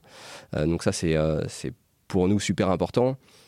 Donc tous ces événements-là, euh, que ce soit du vélo vert festival, que ce soit le Rock d'Azur, que ce soit... Pour nous, en fait, c'est super enrichissant. Et c'est là que tu apprends à comment vendre tes produits en réalité. Puisque tu as une, demande de ton client qui, a, euh, bah, qui au final, euh, nous a permis de, faire des nouvelles marques, de faire entrer des nouvelles marques dans, nos, dans notre catalogue. Et c'est ça, qui, c'est ça qui est super enrichissant. Et alors, euh, excuse-moi, je reviens encore une fois sur le lien que toi, tu peux avoir avec le client. Comment fonctionne ce, ce cette relation euh, justement avec les magasins? Euh, tu passes, tu, le, moi, imaginons, je viens en magasin, je dis bon voilà, je voudrais monter un, un open ou un ou un sur mesure avec ça, ça, ça. Euh, qui est, euh, comment ça fonctionne en fait, qui est l'interlocuteur? Est-ce que le magasin, lui, dans, enfin, dans quelle mesure il est capable d'aller au bout de la personnalisation? Est-ce qu'à un moment donné, le magasin il dit bon ok, on fait un, on fait un call avec Mohawks, avec Nico, euh, et à ce moment-là, on, check la configuration. Comment ça fonctionne bah, En fait, on a des magasins qui sont ultra passionnés de nos produits. Donc ça, on a une bonne partie, donc qui savent, enfin, qui savent adresser, qui savent conseiller le, client. Et après, ce qui est assez marrant, c'est qu'on a vraiment une proximité avec nos clients, c'est-à-dire que euh, nos clients finaux. Euh, c'est-à-dire qu'on a beaucoup de gens qui euh, nous suivent déjà sur les réseaux sociaux et qui, s'approprient, on va dire, l'image de la société et qui vont nous commander une paire de chaussettes MOX ou ce genre de choses parce qu'ils ont commandé un Open ou, qui roulent sur un, pivot. Ou, c'est ça qui est, vraiment marrant. Et typiquement, oui, on a des, euh, clients qui rentrent au magasin et, euh, qui commencent à, qui sont sur un projet d'un nouveau gravel ou autre. Ils appellent au bureau et euh, ils, mettent le haut-parleur et en fait, bah, c'est la personne qu'ils ont au bureau qui va, qui va vraiment l'orienter et le conseiller, bah, parce que, enfin, personne, personne mieux que nous en fait connaissons les, connaissons notre catalogue et nos produits. Euh, euh, et, et, en vrai, on va pas se mentir, hein, c'est ce qu'on aime, c'est ce qu'on aime vendre. Enfin, nous, euh, concrètement, un, client qui appelle, qui appelle au bureau et qui dit ouais, j'ai tel projet, conseillez-moi, c'est le kiff. En vrai, c'est le kiff tu partages tes expériences euh, personnelles euh, ou euh, tu as toujours l'expérience d'une des personnes au bureau qui roule sur le Firebird et qui, fait, qui est parti faire un trip je sais pas où ou, qui a acheté un dernier pivot électrique et, qui a traversé le, qui a fait le tour du Mont Blanc et en fait toutes ces, c'est, toutes ces histoires-là que tu peux raconter au client qui est en magasin et que, que, qu'au final tu fais rêver. Et après, ça arrive aussi, euh, bah, le showroom où on est là euh, actuellement, euh, on a des particuliers qui peuvent venir sur rendez-vous. c'est des fois des magasins qui, qui, nous, qui nous envoient ces, ces clients-là. On a des gens, ça, nous est déjà arrivé, des gens qui prennent l'avion pour venir nous voir sur une journée. Et ils viennent, ils passent, ils passent la journée au bureau. Et dans le showroom, il Nico s'occupe de leur projet. Et après, on livre le vélo au magasin. Et le mec a passé une journée exceptionnelle. en fait, il a toute l'attention pour lui euh, bah, dans un showroom qu'il n'a pas forcément dans un magasin pour le coup, euh, parce que c'est difficile de s'occuper d'un seul client euh, pendant plusieurs heures dans un magasin. Et donc l'expérience, l'expérience client, elle est, juste folle. Et on a déjà eu, pareil, des clients qui sont arrivés en, qui sont arrivés en avion. Tu as le taxi qui est en bas, qui attend pendant trois heures. Et tu as le taxi qui est devant, tu as le compteur qui continue à tourner. Et en fait, le, gars, il est là et il dit non, mais je veux voir aussi tel produit, je veux voir tel produit. En fait, il, c'est ça. Il veut prendre le temps et en fait, la passion parle. Et il pense même plus au taxi qui est dehors, qu'il est en train de payer également. Mais euh, en fait, il, il, rêve en fait. Il est là, il est là pour rêver. Et, euh, du coup, euh, c'est aussi, aussi ça qu'on veut mettre en avant. C'est notre showroom et la transparence vraiment avec, nos, avec les, les clients finaux. Il n'y a pas de il n'y a pas de filtre entre euh, le magasin, le client final. Nous, on est là pour, euh, enfin, on est là pour, euh, pour partager en fait une expérience globale. C'est c'est ça, c'est ça qui est, c'est ça qui est cool. Et c'est ce que je trouve absolument génial et la raison pour laquelle je, je, je, voulais qu'on échange aussi, c'est que c'est justement pour revenir sur ce côté premium qualité qui faisait peur et qui potentiellement fait toujours peur à, certaines personnes parce que le fait que ce soit cher, c'est difficilement vendable, etc. Et la raison pour laquelle euh, tu as été euh, un peu pionnier, entre guillemets, sur ce positionnement vraiment que premium et élitiste, en quelque sorte. Et euh, ce que je trouve, ce que je trouve extrêmement intéressant, c'est que finalement, tu te positionnes euh, au-dessus en termes de, choix, de, tarifs, mais que finalement, tu t'adresses à des gens qui sont des véritables passionnés euh, aussi, qui ont euh, simplement, entre guillemets, le, confort de pouvoir s'acheter le produit de leur rêve et qui, à un moment donné, font potentiellement abstraction du côté purement prix et juste vivent leur rêve. C'est ça. Bah, en fait, ce qui est, assez marrant, c'est qu'il y a encore 5 ans, ouais, 5-6 ans, notre catalogue faisait presque peur parfois. Il y a des gens qui, euh, ouvraient le catalogue et qui disaient Ouais, c'est super pour mettre, euh, je le mets dans les toilettes. Euh, quand je passe une demi-heure aux toilettes, j'ouvre le catalogue MOX et je rêve. Je le mets sur ma table de chevet et voilà, ça me fait rêver, mais c'est ah, un côté inaccessible. Et en fait, je trouve que ce qui est vraiment, enfin, ce qui est vraiment, enfin, ce qu'on a essayé en tout cas, et ce qui aujourd'hui fonctionne, c'est de démocratiser notre catalogue.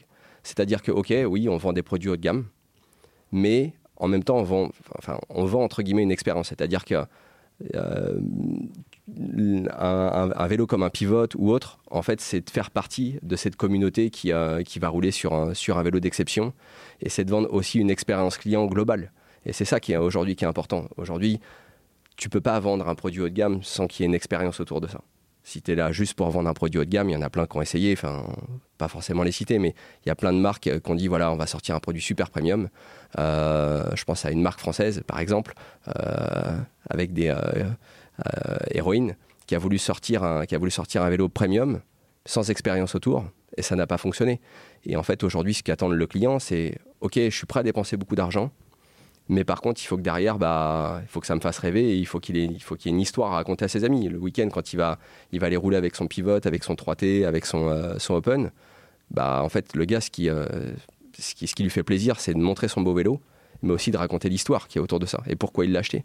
Et il l'a acheté parce qu'il est venu sur un salon, parce qu'il a échangé avec, un, avec un revendeur Mox, il a échangé avec un gars qui travaille chez Mox et qui l'a fait rêver. Et c'est ça c'est, ça en fait qui est, qui est cool. C'est l'émotion quoi l'émotion. Et en mm. fait, nos produits, on est là pour vendre de l'émotion et nos produits vendent de l'émotion. Et en fait, c'est si aujourd'hui tu vends juste une couleur, un, produit sans émotion, au final, tu n'attires pas ce type de client. Et on a, ce qui est assez marrant, c'est que dans les, euh, les, personnes qui achètent nos vélos, le, panel, il est super large. Tu as des, personnes ultra passionnées qui vont, euh, qui vont économiser pendant trois ans pour euh, acheter le dernier pivot, parce que voilà, c'est leur rêve ultime ils ont acheté euh, des pivotes en occasion avant parce qu'ils n'avaient pas forcément les moyens. Et un jour, ils se sont dit, un jour, je l'achèterai neuf. C'est comme une Porsche. Tu as, le collectionneur de Porsche qui va acheter une Porsche, d'occasion et un jour, il va dire, un jour, j'en achèterai une neuve. Bah, là, c'est pareil. Et là, bah, en fait, euh, le mec, il, atteint le, Graal en, s'achetant son, son pivote. Et après, euh, on a des clients qui sont, je pense qu'on peut le dire, des collectionneurs. On a des, il y, a des clients qui ont toute la gamme pivote dans le garage. C'est juste incroyable. Et, euh, mais voilà, on a, on a plein de gens qui sont, qui sont passionnés de différentes façons, d'autres qui sont passionnés de matériel, d'autres qui sont, euh, qui sont des grands pratiquants et qui vont, euh, qui vont, qui vont utiliser, enfin, exploiter le vélo jusqu'au bout. Et en fait, nous, on ne fait pas de différence entre tout ça. En fait, l'idée, c'est que c'est qu'en fait, tu sois juste content d'avoir acheté, enfin, acheté un pivot ou un 3T ou n'importe quel vélo. C'est ça qui est. nous, on veut juste, on veut juste que le client ait le smile et que quel que soit l'usage qu'il en fasse en fait. Je pense qu'on a bien compris le côté émotion. Euh, si on passe à, Envy, est-ce que tu peux nous raconter un peu cette histoire de la collaboration entre Envy et Mohawks? Tu nous as déjà raconté une, une partie, mais ce qui m'intéresse du coup, c'est la deuxième partie et, là où on en est aujourd'hui et là où tu vas demain. Est-ce que tu peux nous, faire un petit, un petit topo, une petite mise à jour euh? Bah, Ça fait partie. Alors, tout à l'heure, on parlait des flops. Et donc, il y a des flops et il y a aussi bah, les coups durs. Enfin, typiquement, Tomac. bah, c'est aussi ce qu'on a connu à un moment donné avec Envy. Donc, c'est-à-dire qu'on a commencé, euh, comme je disais tout à l'heure, donc c'est la relance euh, avec Envy. Grosso modo, pendant trois ans, on multiplie chaque année les ventes par deux, par trois. Donc, nous, on était comme des fous. On se dit, ouais, la marque est en train de s'installer. Il y avait le, team Syndicate qui roulait avec, avec les roues Envy à ce moment-là, où du coup, on vendait, on vendait des roues VTT avec, avec cette image-là et ça n'arrêtait pas. Et euh, un jour, euh, pareil, voyage aux US, je suis chez Envy, euh, on fait une réunion, tout ça, et puis je sais pas, je sens un, petit peu un froid, enfin, pas comme d'habitude. Et là, je me dis, bon, ok, c'est bizarre. Je sors de la réunion devant, le, devant les locaux Envy, ça parle français. Je me dis, je dis mais c'est bizarre, ça parle français. on est au fin fond de, au fin fond de l'Utah, au-dessus de, au de Salt Lake City, ça parle français, c'est pas super commun. Et là, euh, je vois des gens de chez Mavic euh, qui, sont qui sont devant chez Envy et qui me disent Ah, euh, salut, qu'est-ce que tu fais là? Bah, Je suis le distributeur Envy. Il me dit, Bah non, le distributeur Envy, c'est nous maintenant. Et là, je rentre, je rentre dans la réunion, je dis C'est quoi C'est une blague ou c'est un sketch Qu'est-ce qui se passe quoi? Et la patronne me regarde et me dit Ouais, je voulais pas que tu la prennes comme ça, mais bah, du coup. Euh, on a réintégré, euh, enfin, les ventes, euh, la distribution Envy va, être réintégrée par, les commerciaux Mavic, et c'est du coup Mavic qui va, distribuer Envy en France. Là, tu dis, ok, bon, j'étais pas venu vraiment aux États-Unis pour ça, tu étais là pour visiter l'usine, passer un bon moment, entre guillemets, et voir les nouveaux produits, et finalement tu reviens en ayant perdu une marque. Et, le contexte, tu peux le rappeler Alors, c'est avec Hammer Sport c'est ça. En fait, c'est l'acquisition du coup de, de, Mavic qui a été euh, l'acquisition de, Mavic par Hammer Sport, où du coup, euh, bah, c'est réintégration, enfin, c'est l'acquisition, pardon, de, l'acquisition de Envy par Hammer Sport, où du coup, Hammer Sport, euh, multinational, dit OK, deux marques de vélo euh, Envy, c'est le petit pousset. Euh, on va réintégrer euh, le petit pousset dans le, enfin, entre guillemets, dans la grande société qui était, enfin, qui est, Mavic, et on va profiter du réseau de distribution Mavic globalement dans le monde. Et donc, donc ça, c'était la stratégie, c'était la stratégie annoncée. Donc nous, avec notre regard, bon, passer la déception et, les aléas, on va dire, de rupture de contrat et ce genre de choses, où, ça, qui font partie du business, où où tu as, quelqu'un qui vient chez toi et qui te dit bah non, euh, c'est comme ça qu'on va faire la rupture de contrat, et tu es là, bah non, non, en fait, on, est, peut-être tout petit, mais il faut quand même nous respecter. Donc, euh, il y a un truc que m'a toujours dit euh, un de mes associés, c'est tu dois toujours sortir avec, avec l'honneur, et jamais en étant, en étant brouillé, ou c'est toujours avoir fait ce, que, ce qui pour toi est, est, est le mieux, et tu, tu tu, tu, peux, tu peux pas sortir d'une relation commerciale euh, fâchée ou ce genre de choses. Du coup, euh, à un moment donné, on, voilà, on, arrive à, on arrive à clôturer, on va dire, la, fin de contrat avec, euh, avec classe, entre guillemets, en tout cas de notre côté, ce qui n'était pas forcément le cas des deux côtés. Et se passe du coup deux ans où, où Mavic distribue une vie. Donc nous, on regardait, comme, on dirait, comme on dirait dans le Sud, on prenait les pop-corn et puis et on regardait ce qui, on regardait ce qui, euh, enfin, ce, qui, ce que Mavic était en train de faire euh, d'Envy. Et euh, bah, force est de constater que mauvais travail ou pas mauvais travail, c'est juste que bah, la stratégie des deux marques est complètement différente et c'est deux marques qui s'adressent à des clients différents et qui se vendent pas de la même façon parce que tu vends pas une paire de roues à 300 euros comme tu vends une paire de roues à 3000 euros, ça c'est une réalité. donc voilà, on, laisse les, choses se faire et ce qui était assez marrant c'est qu'on avait même si les magasins le savaient, ils nous rappelaient en disant ouais, euh, t'as pas une paire de roues, euh, t'as pas une paire de roues qui traîne. Et on disait bah non non, on n'a plus rien, on peut rien vendre. Parce que là c'est une catastrophe. Je dis ouais bah écoute c'est comme ça, on n'y peut rien. Mais et pourquoi vous ne retravaillez pas avec? Ah, bah, Je dis c'est plus compliqué que ça en fait. Donc euh, deux ans, enfin deux ans se passent où, Mavic donc distribue distribue Envy. Et un jour, mon téléphone sonne, je vois le numéro d'un gars chez Envy. Je me dis, ok, bon, aux US. Je décroche, il me dit Ouais, Alex, euh, je suis en Europe la semaine prochaine, euh, est-ce que je peux passer vous voir? Moi, euh, toujours grande classe, hein. Même si un peu fâché quand même, de, tu te dis Bah écoute, ouais, passe avec plaisir. Et, donc la, personne de chez Envy vient, on discute et il dit Bah écoute, on s'est aperçu qu'on a fait des erreurs. finalement, réintégrer, réintégrer la distribution de Envy dans c'était, enfin, avec Mavic, c'était pas forcément, pas forcément une bonne idée. Et on voudrait savoir si, si tu es d'accord pour retravailler avec nous. Et moi, je lui dis, écoute, je sais pas, on va réfléchir, parce que déjà, enfin voilà, c'était d'en discuter tous ensemble. Et avec, bah, tu ravales quand même un peu ta fierté. Hein, tu te dis que c'était super cool, tu t'es fait un peu sortir salement, et le gars revient vers toi, tu te dis c'est cool, et en même temps, bon, tu as un sentiment de. Tu te dis est-ce qu'ils vont pas me refaire, ils vont pas me refaire la, même chose une deuxième fois, quoi. Et donc, euh, on remet euh, du coup les bases du contrat, c'était les nôtres, ce qui était un peu différent. Ils étaient revenus vers nous, donc c'était nos règles du jeu. Et euh, là, nous voilà repartis avec euh, la distribution de, de, Envy, France et Belgique, euh, qu'on avait demandé en plus, puisqu'entre-temps, on, avait commencé à développer la société et plusieurs de nos marques en Belgique.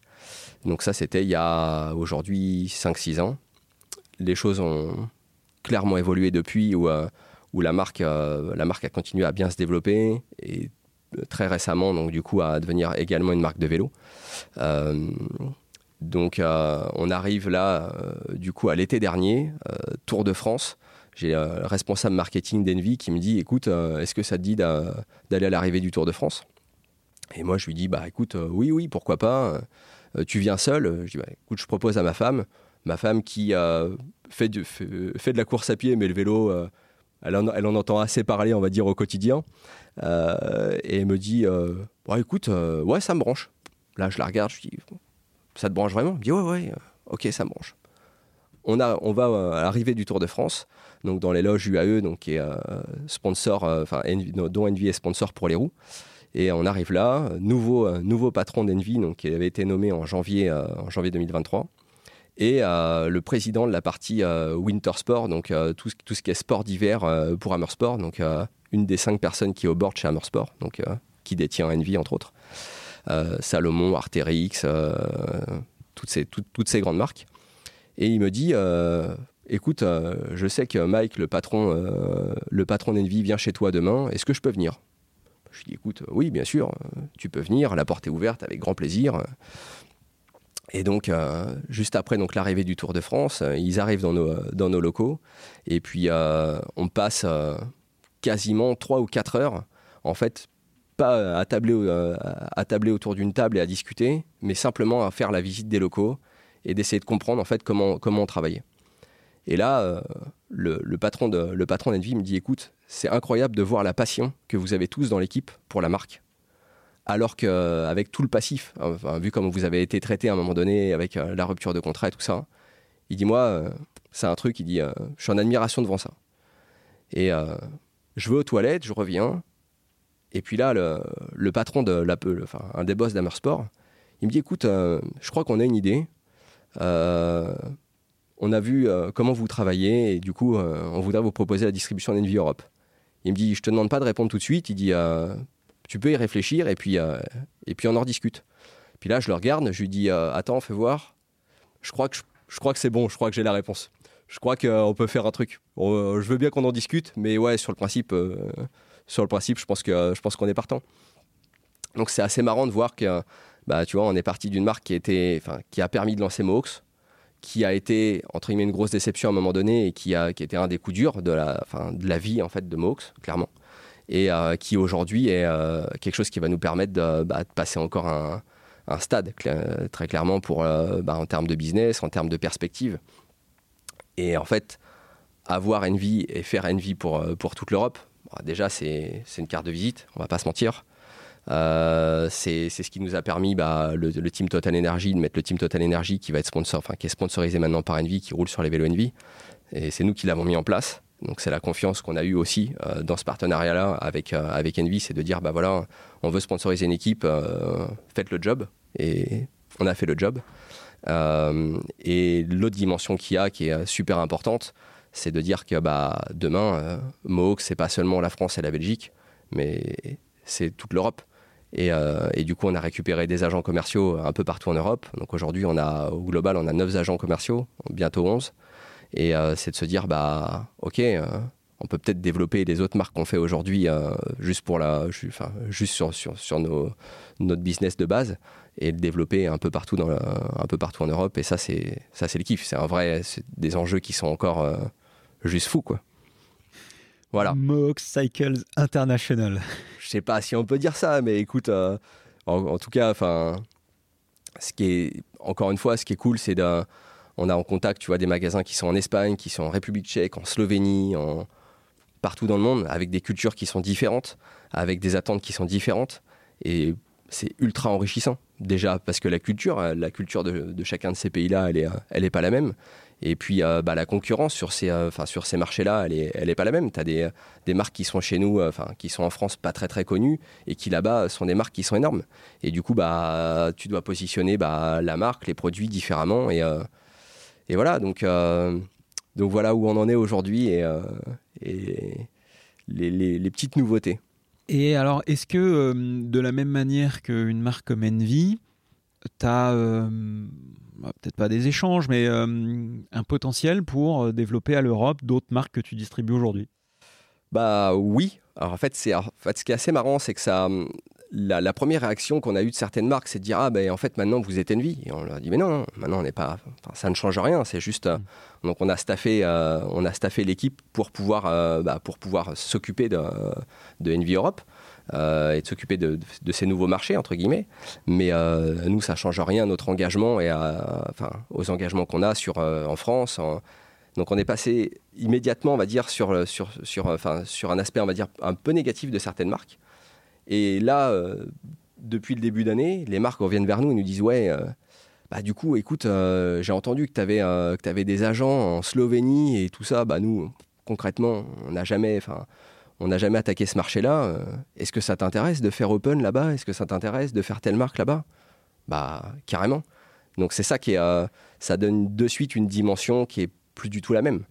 Et on a notre marque, euh, BAM, tu vois, on n'en a pas parlé, mais notre marque BAM, qui est notre marque qu'on a créée pendant la période Covid, concrètement, on n'a pas de distributeur, on la vend en France et en Belgique historiquement, et c'est une vraie, enfin, une vraie porte d'entrée pour pouvoir, euh, pour pouvoir donner euh, bah, à la marque euh, un réseau de distribution international. Donc ça, c'est, c'est, le rêve. Le rêve. Mais bon, je pense qu'on a compris que le rêve était parfois à, portée de main, mais à force de travail. Enfin, c'est ça que je trouve super intéressant, c'est que c'est qu'on se rend bien compte que là où on est aujourd'hui, au milieu de toutes ces marques qui font rêver euh, tous les passionnés, bah, c'est à la force du travail venant d'un passionné qui, qui s'est euh, concrètement sorti les doigts. Quoi. Ouais, clairement, c'est. Alors, moi, tu vois, j'oublie jamais d'où je viens, donc, euh. Mes associés m'ont donné cette opportunité, cette opportunité-là au, au, départ, m'ont fait confiance. Aujourd'hui, euh, ils s'occupent de la, fin, on va dire, euh, d'assez loin de la société. Ils ont toujours un regard sur la société parce que ça les intéresse et, euh, ça fait partie de leur histoire aussi. Et après, c'est bah, l'équipe que j'ai réussi à construire autour de tout ça. Et j'ai une équipe de, folie. Enfin, en as rencontré quelques-uns. Et, voilà, pour moi, c'est c'est la force, je pense, de la société. C'est aussi l'équipe qu'on a. parce qu'on a des gens, on n'a quasiment pas de turnover. Les gens sont là. Et au moins, en fait, c'est euh, mon but, c'est de, créer, euh, c'est de créer une famille. Et euh, oui, ok, il y a l'aspect business, et des fois, bah, il y a des jours où tout n'est pas toujours, pas toujours facile, pas toujours drôle. Mais pour moi, ce qui est super important, c'est voilà, c'est d'avoir tout le monde qui est passionné, d'avoir un esprit de famille, de passer du temps. Enfin, quasiment tous les gens dans la société passent du temps ensemble le week-end ou vont rouler ensemble, et, ça fait partie de nos, ça, fait partie de nos valeurs en fait. Et et ouais, clairement. Après, ça peut paraître, euh, entre guillemets, euh, quand on parlait tout à l'heure, on, est, parti de rien. La réalité, c'est que derrière, y a, on va pas se mentir, il y a un travail de fou euh, pour arriver à ça. Et, mais en même temps, quand tu vois aujourd'hui la récompense, bah oui, après, c'est sûr que c'est au détriment de certaines choses. Il y a tu vois, des choses comme la famille ou tout ça, enfin, même si tu essaies de, trouver un, de trouver un juste milieu dans tout ça, mais euh, c'est ouais, un travail de fou pour arriver à ça, et encore aujourd'hui. Aujourd'hui, euh, euh, ma femme, la première, me dit Ah, bah c'est cool, t'as rembauché du monde, du coup, tu vas avoir du temps. En réalité, ça n'arrive jamais. en fait, t'as pas plus de temps parce que t'embauches du monde, tu as juste plus de gestion. Et, et, moi, en fait, bah, ma façon de fonctionner, c'est que moi, ce qui me fait, ce qui me fait vibrer et, ce qui m'excite le matin quand je me lève, c'est de me dire qu'il y a des nouveaux challenges. Si c'est pour me dire, ouais, on va faire ce qu'on a fait l'année dernière, bon, en fait, euh, ça n'a rien de sexy, quoi. Ce qui m'intéresse, c'est de dire, bah voilà, euh, qu'est-ce qu'on va pouvoir faire demain en Europe? Qu'est-ce qu'on va pouvoir faire avec, avec notre marque? Qu'est-ce qu'on va pouvoir développer sans nécessairement faire d'autres marques, mais euh, trouver des nouvelles idées pour développer, euh, pour développer les marques qu'on a et euh, développer de nouveaux marchés de faire en sorte bah, que l'équipe, tu vois, il, kiffe, il kiffe venir travailler tous les matins. Et pour moi, il y a, enfin, la meilleure récompense que je peux avoir, tu vois, c'est quand les gars me disent tu fais, tu fais une réunion et les gars disent en fait, j'ai pas l'impression de venir travailler. Et en fait, les mecs font le job et ils me disent j'ai pas, j'ai pas l'impression de venir travailler. Et t'es là, ok, ça, c'est cool. Job done. C'est ça. Euh, si euh, si on, on parle un peu des métriques, tu peux nous parler un peu, alors parce que j'ai beaucoup de feedback de gens qui, euh, notamment suite à l'épisode de, de, de, Chris, Chris Bike, qu'on salue, nous disait ouais, on aimerait bien entendre des chiffres, tout ça. Euh, et, on a l'impression que c'est pas simple d'avoir des chiffres. Euh, qu'est-ce que tu peux nous dire sur ce qu'est Mohawks aujourd'hui? En termes de staff, en termes de, pas, de produits vendus, de chiffre d'affaires, volume, etc. C'est quoi les métriques que tu peux nous partager? Ouais, moi tu sais, j'ai pas de, j'ai rien à cacher là-dessus. Puis tu sais, ce qui est assez marrant, c'est qu'à chaque fois. Euh, beaucoup essayent de, de, de, cacher certaines, certaines données comme ça, alors qu'en réalité, le monde du vélo, tu le sais comme moi, tout le monde se connaît. Et au final, si tu creuses un peu, tout le monde arrive à savoir, euh, enfin, ou du moins à, avoir quelques, quelques, quelques, paramètres. Donc bah, aujourd'hui, Mohawk, c'est, euh, on est 19 salariés. Ça évolue, j'ai envie de te dire presque de jour en jour. Mais euh, aujourd'hui, c'est 19 personnes. On a, du coup, on va avoir 11, 11 agents. On en a 9 aujourd'hui. On va avoir 11 agents, dont, dont 8 ou 9 hors Europe. Euh, donc on a, la plupart sont des, euh, des salariés en France et après euh, des, agents dans le reste de l'Europe. c'est un peu plus de 13 millions de chiffres d'affaires l'année dernière, avec clairement un accélérateur pendant la période Covid, qui est, enfin, on le sait dans le monde du vélo, qui a été une période folle. Enfin, tu en as déjà parlé plusieurs fois dans, tes podcasts et c'est, c'est vraiment c'est enfin, voilà, un accélérateur pour nous. Et en même temps, c'est ce qui nous a permis de staffer, structurer la société et d'être encore plus convaincus que notre positionnement haut de gamme, c'est celui qu'il faut avoir et celui qu'on veut garder. Euh, et aussi, ce qui est, enfin, ce que je pense, euh, la problématique aujourd'hui, où tu as beaucoup de, beaucoup de marques euh, qui sont surstockées, ce genre de choses, je pense que la force de Mox pendant la période Covid, ça a été d'être à l'écoute de ses clients et pas simplement livrer pour livrer des produits, ce que beaucoup ont fait malheureusement. Et, ce qui a pu mettre beaucoup de magasins en péril et qui sont toujours aujourd'hui dans une situation compliquée. Et je pense qu'on est resté à l'écoute de nos magasins, on a été flexible, on a fait des trucs de fou pour trouver des solutions pour pouvoir livrer des vélos et, euh, et, satisfaire, nos, clients. Donc, ouais, clairement, la, période Covid a été un accélérateur, mais on a ce qui, est, ce qui peut paraître euh, assez fou par rapport à, d'autres business euh, enfin, dans, l'industrie du vélo, c'est qu'on a réussi à maintenir notre même chiffre d'affaires pendant le Covid et post-Covid, ce qui montre qu'on a pris des, vraies parts de marché voilà, en termes, pour, pour, répondre à ta question, en, termes de chiffre d'affaires, c'est ça. Ça représente euh, grosso modo 1800-2000 euh, vélos de vendus euh, par an, qui passent par donc, les différentes marques que l'on a. Pivot et Envy qui sont nos plus grosses marques en termes de volume, de volume vélo. C'est 2200, 2200 roues de montée qui sont à 90-95% des roues Envy. pareil, c'est des, des, chiffres qui font ce qui est assez marrant, c'est qu'on a, toujours des magasins qui te disent euh, ah, je te commande une paire de Wenvy. Et on a encore certains magasins qui te commandent une paire, mais c'est ultra cool pour nous, qui te disent ouais, je te commande une paire de Wenvy. Et c'est pour eux la vente de l'année. Et pour nous, en toute modestie, quelque chose qui est notre quotidien en réalité. Et, euh, quand on dit qu'on monte 2200, euh, 2200 roues Envy à l'année, il y en a qui nous regardent et qui nous disent mais c'est pas possible. Enfin, et, ces roues elles partout. Et, et c'est 2200 roues en France et en Belgique, puisque le, marché Europe c'est nouveau. Donc ça devrait, c'est un business qui pour nous va être multiplié par au moins 3 donc en, termes de roues. Donc c'est c'est voilà, c'est c'est des, chiffres qui sont, enfin, qui nous, qui nous, nous, enfin, nous font rêver. Enfin, jamais on aurait imaginé il y a, il y a quelques années arriver là, quoi. Et, tu, et juste pour, euh, pour Envy, tu t'appuies euh, là sur, un, sur des nouvelles machines sur lesquelles tu as fait des investissements, qui sont des machines de montage de roues. Exact, oui. Rapidement, tu peux nous en parler? En fait, euh, la réalité, c'est que le métier de, métier de monteur de roue, bah, c'est, euh, ça, ça, peut être, il peut y avoir des traumatismes au bout d'un moment, bah, parce que c'est un mouvement qui est assez répétitif. Et euh, on a voulu aussi valoriser, enfin, valoriser bah, notre équipe qui monte des roues. Et on a investi du coup dans des machines, des machines de montage de roues. Donc, as une machine qui fait du préassemblage de roues, qui permet en fait de prévisser le, rayon, et une machine qui a, qui est un robot tout simplement qui vient faire la tension finale euh, de la roue et qui vient masser la roue en même temps. Donc c'est des investissements qui sont, enfin, qui sont lourds mais qui sont indispensables pour, bah, pour le développement clairement. Et, euh, et qui sont... Ce qui est assez marrant, c'est que ça a remotivé entre guillemets notre équipe euh, bah, du montage de roues quand tu leur dis bah les gars 2200 roues c'était cool, vous avez toutes fait à la main et maintenant il va falloir faire trois fois plus. Ils te regardent, ils disent non mais t'es gentil, mais euh, on va être combien? On va être 10 à monter des roues. Et, euh, là, tu as, cette solution, cette solution que, tu apportes et qui est, euh, bah, qui, est dans l'air du temps et qui est nouvelle génération, si je puis dire. Et, voilà, c'est une vraie, plus-value. Et, ça fait partie de, ça fait aussi, je pense, partie de l'évolution des sociétés où le but étant pas nécessairement de remplacer les, enfin, les hommes par des machines, mais euh, aussi euh, valoriser le travail de, de, chacun et, rendre le travail plus, plus, plus agréable. Quoi. Encore une fois, rendre le travail plus agréable, si c'était encore possible.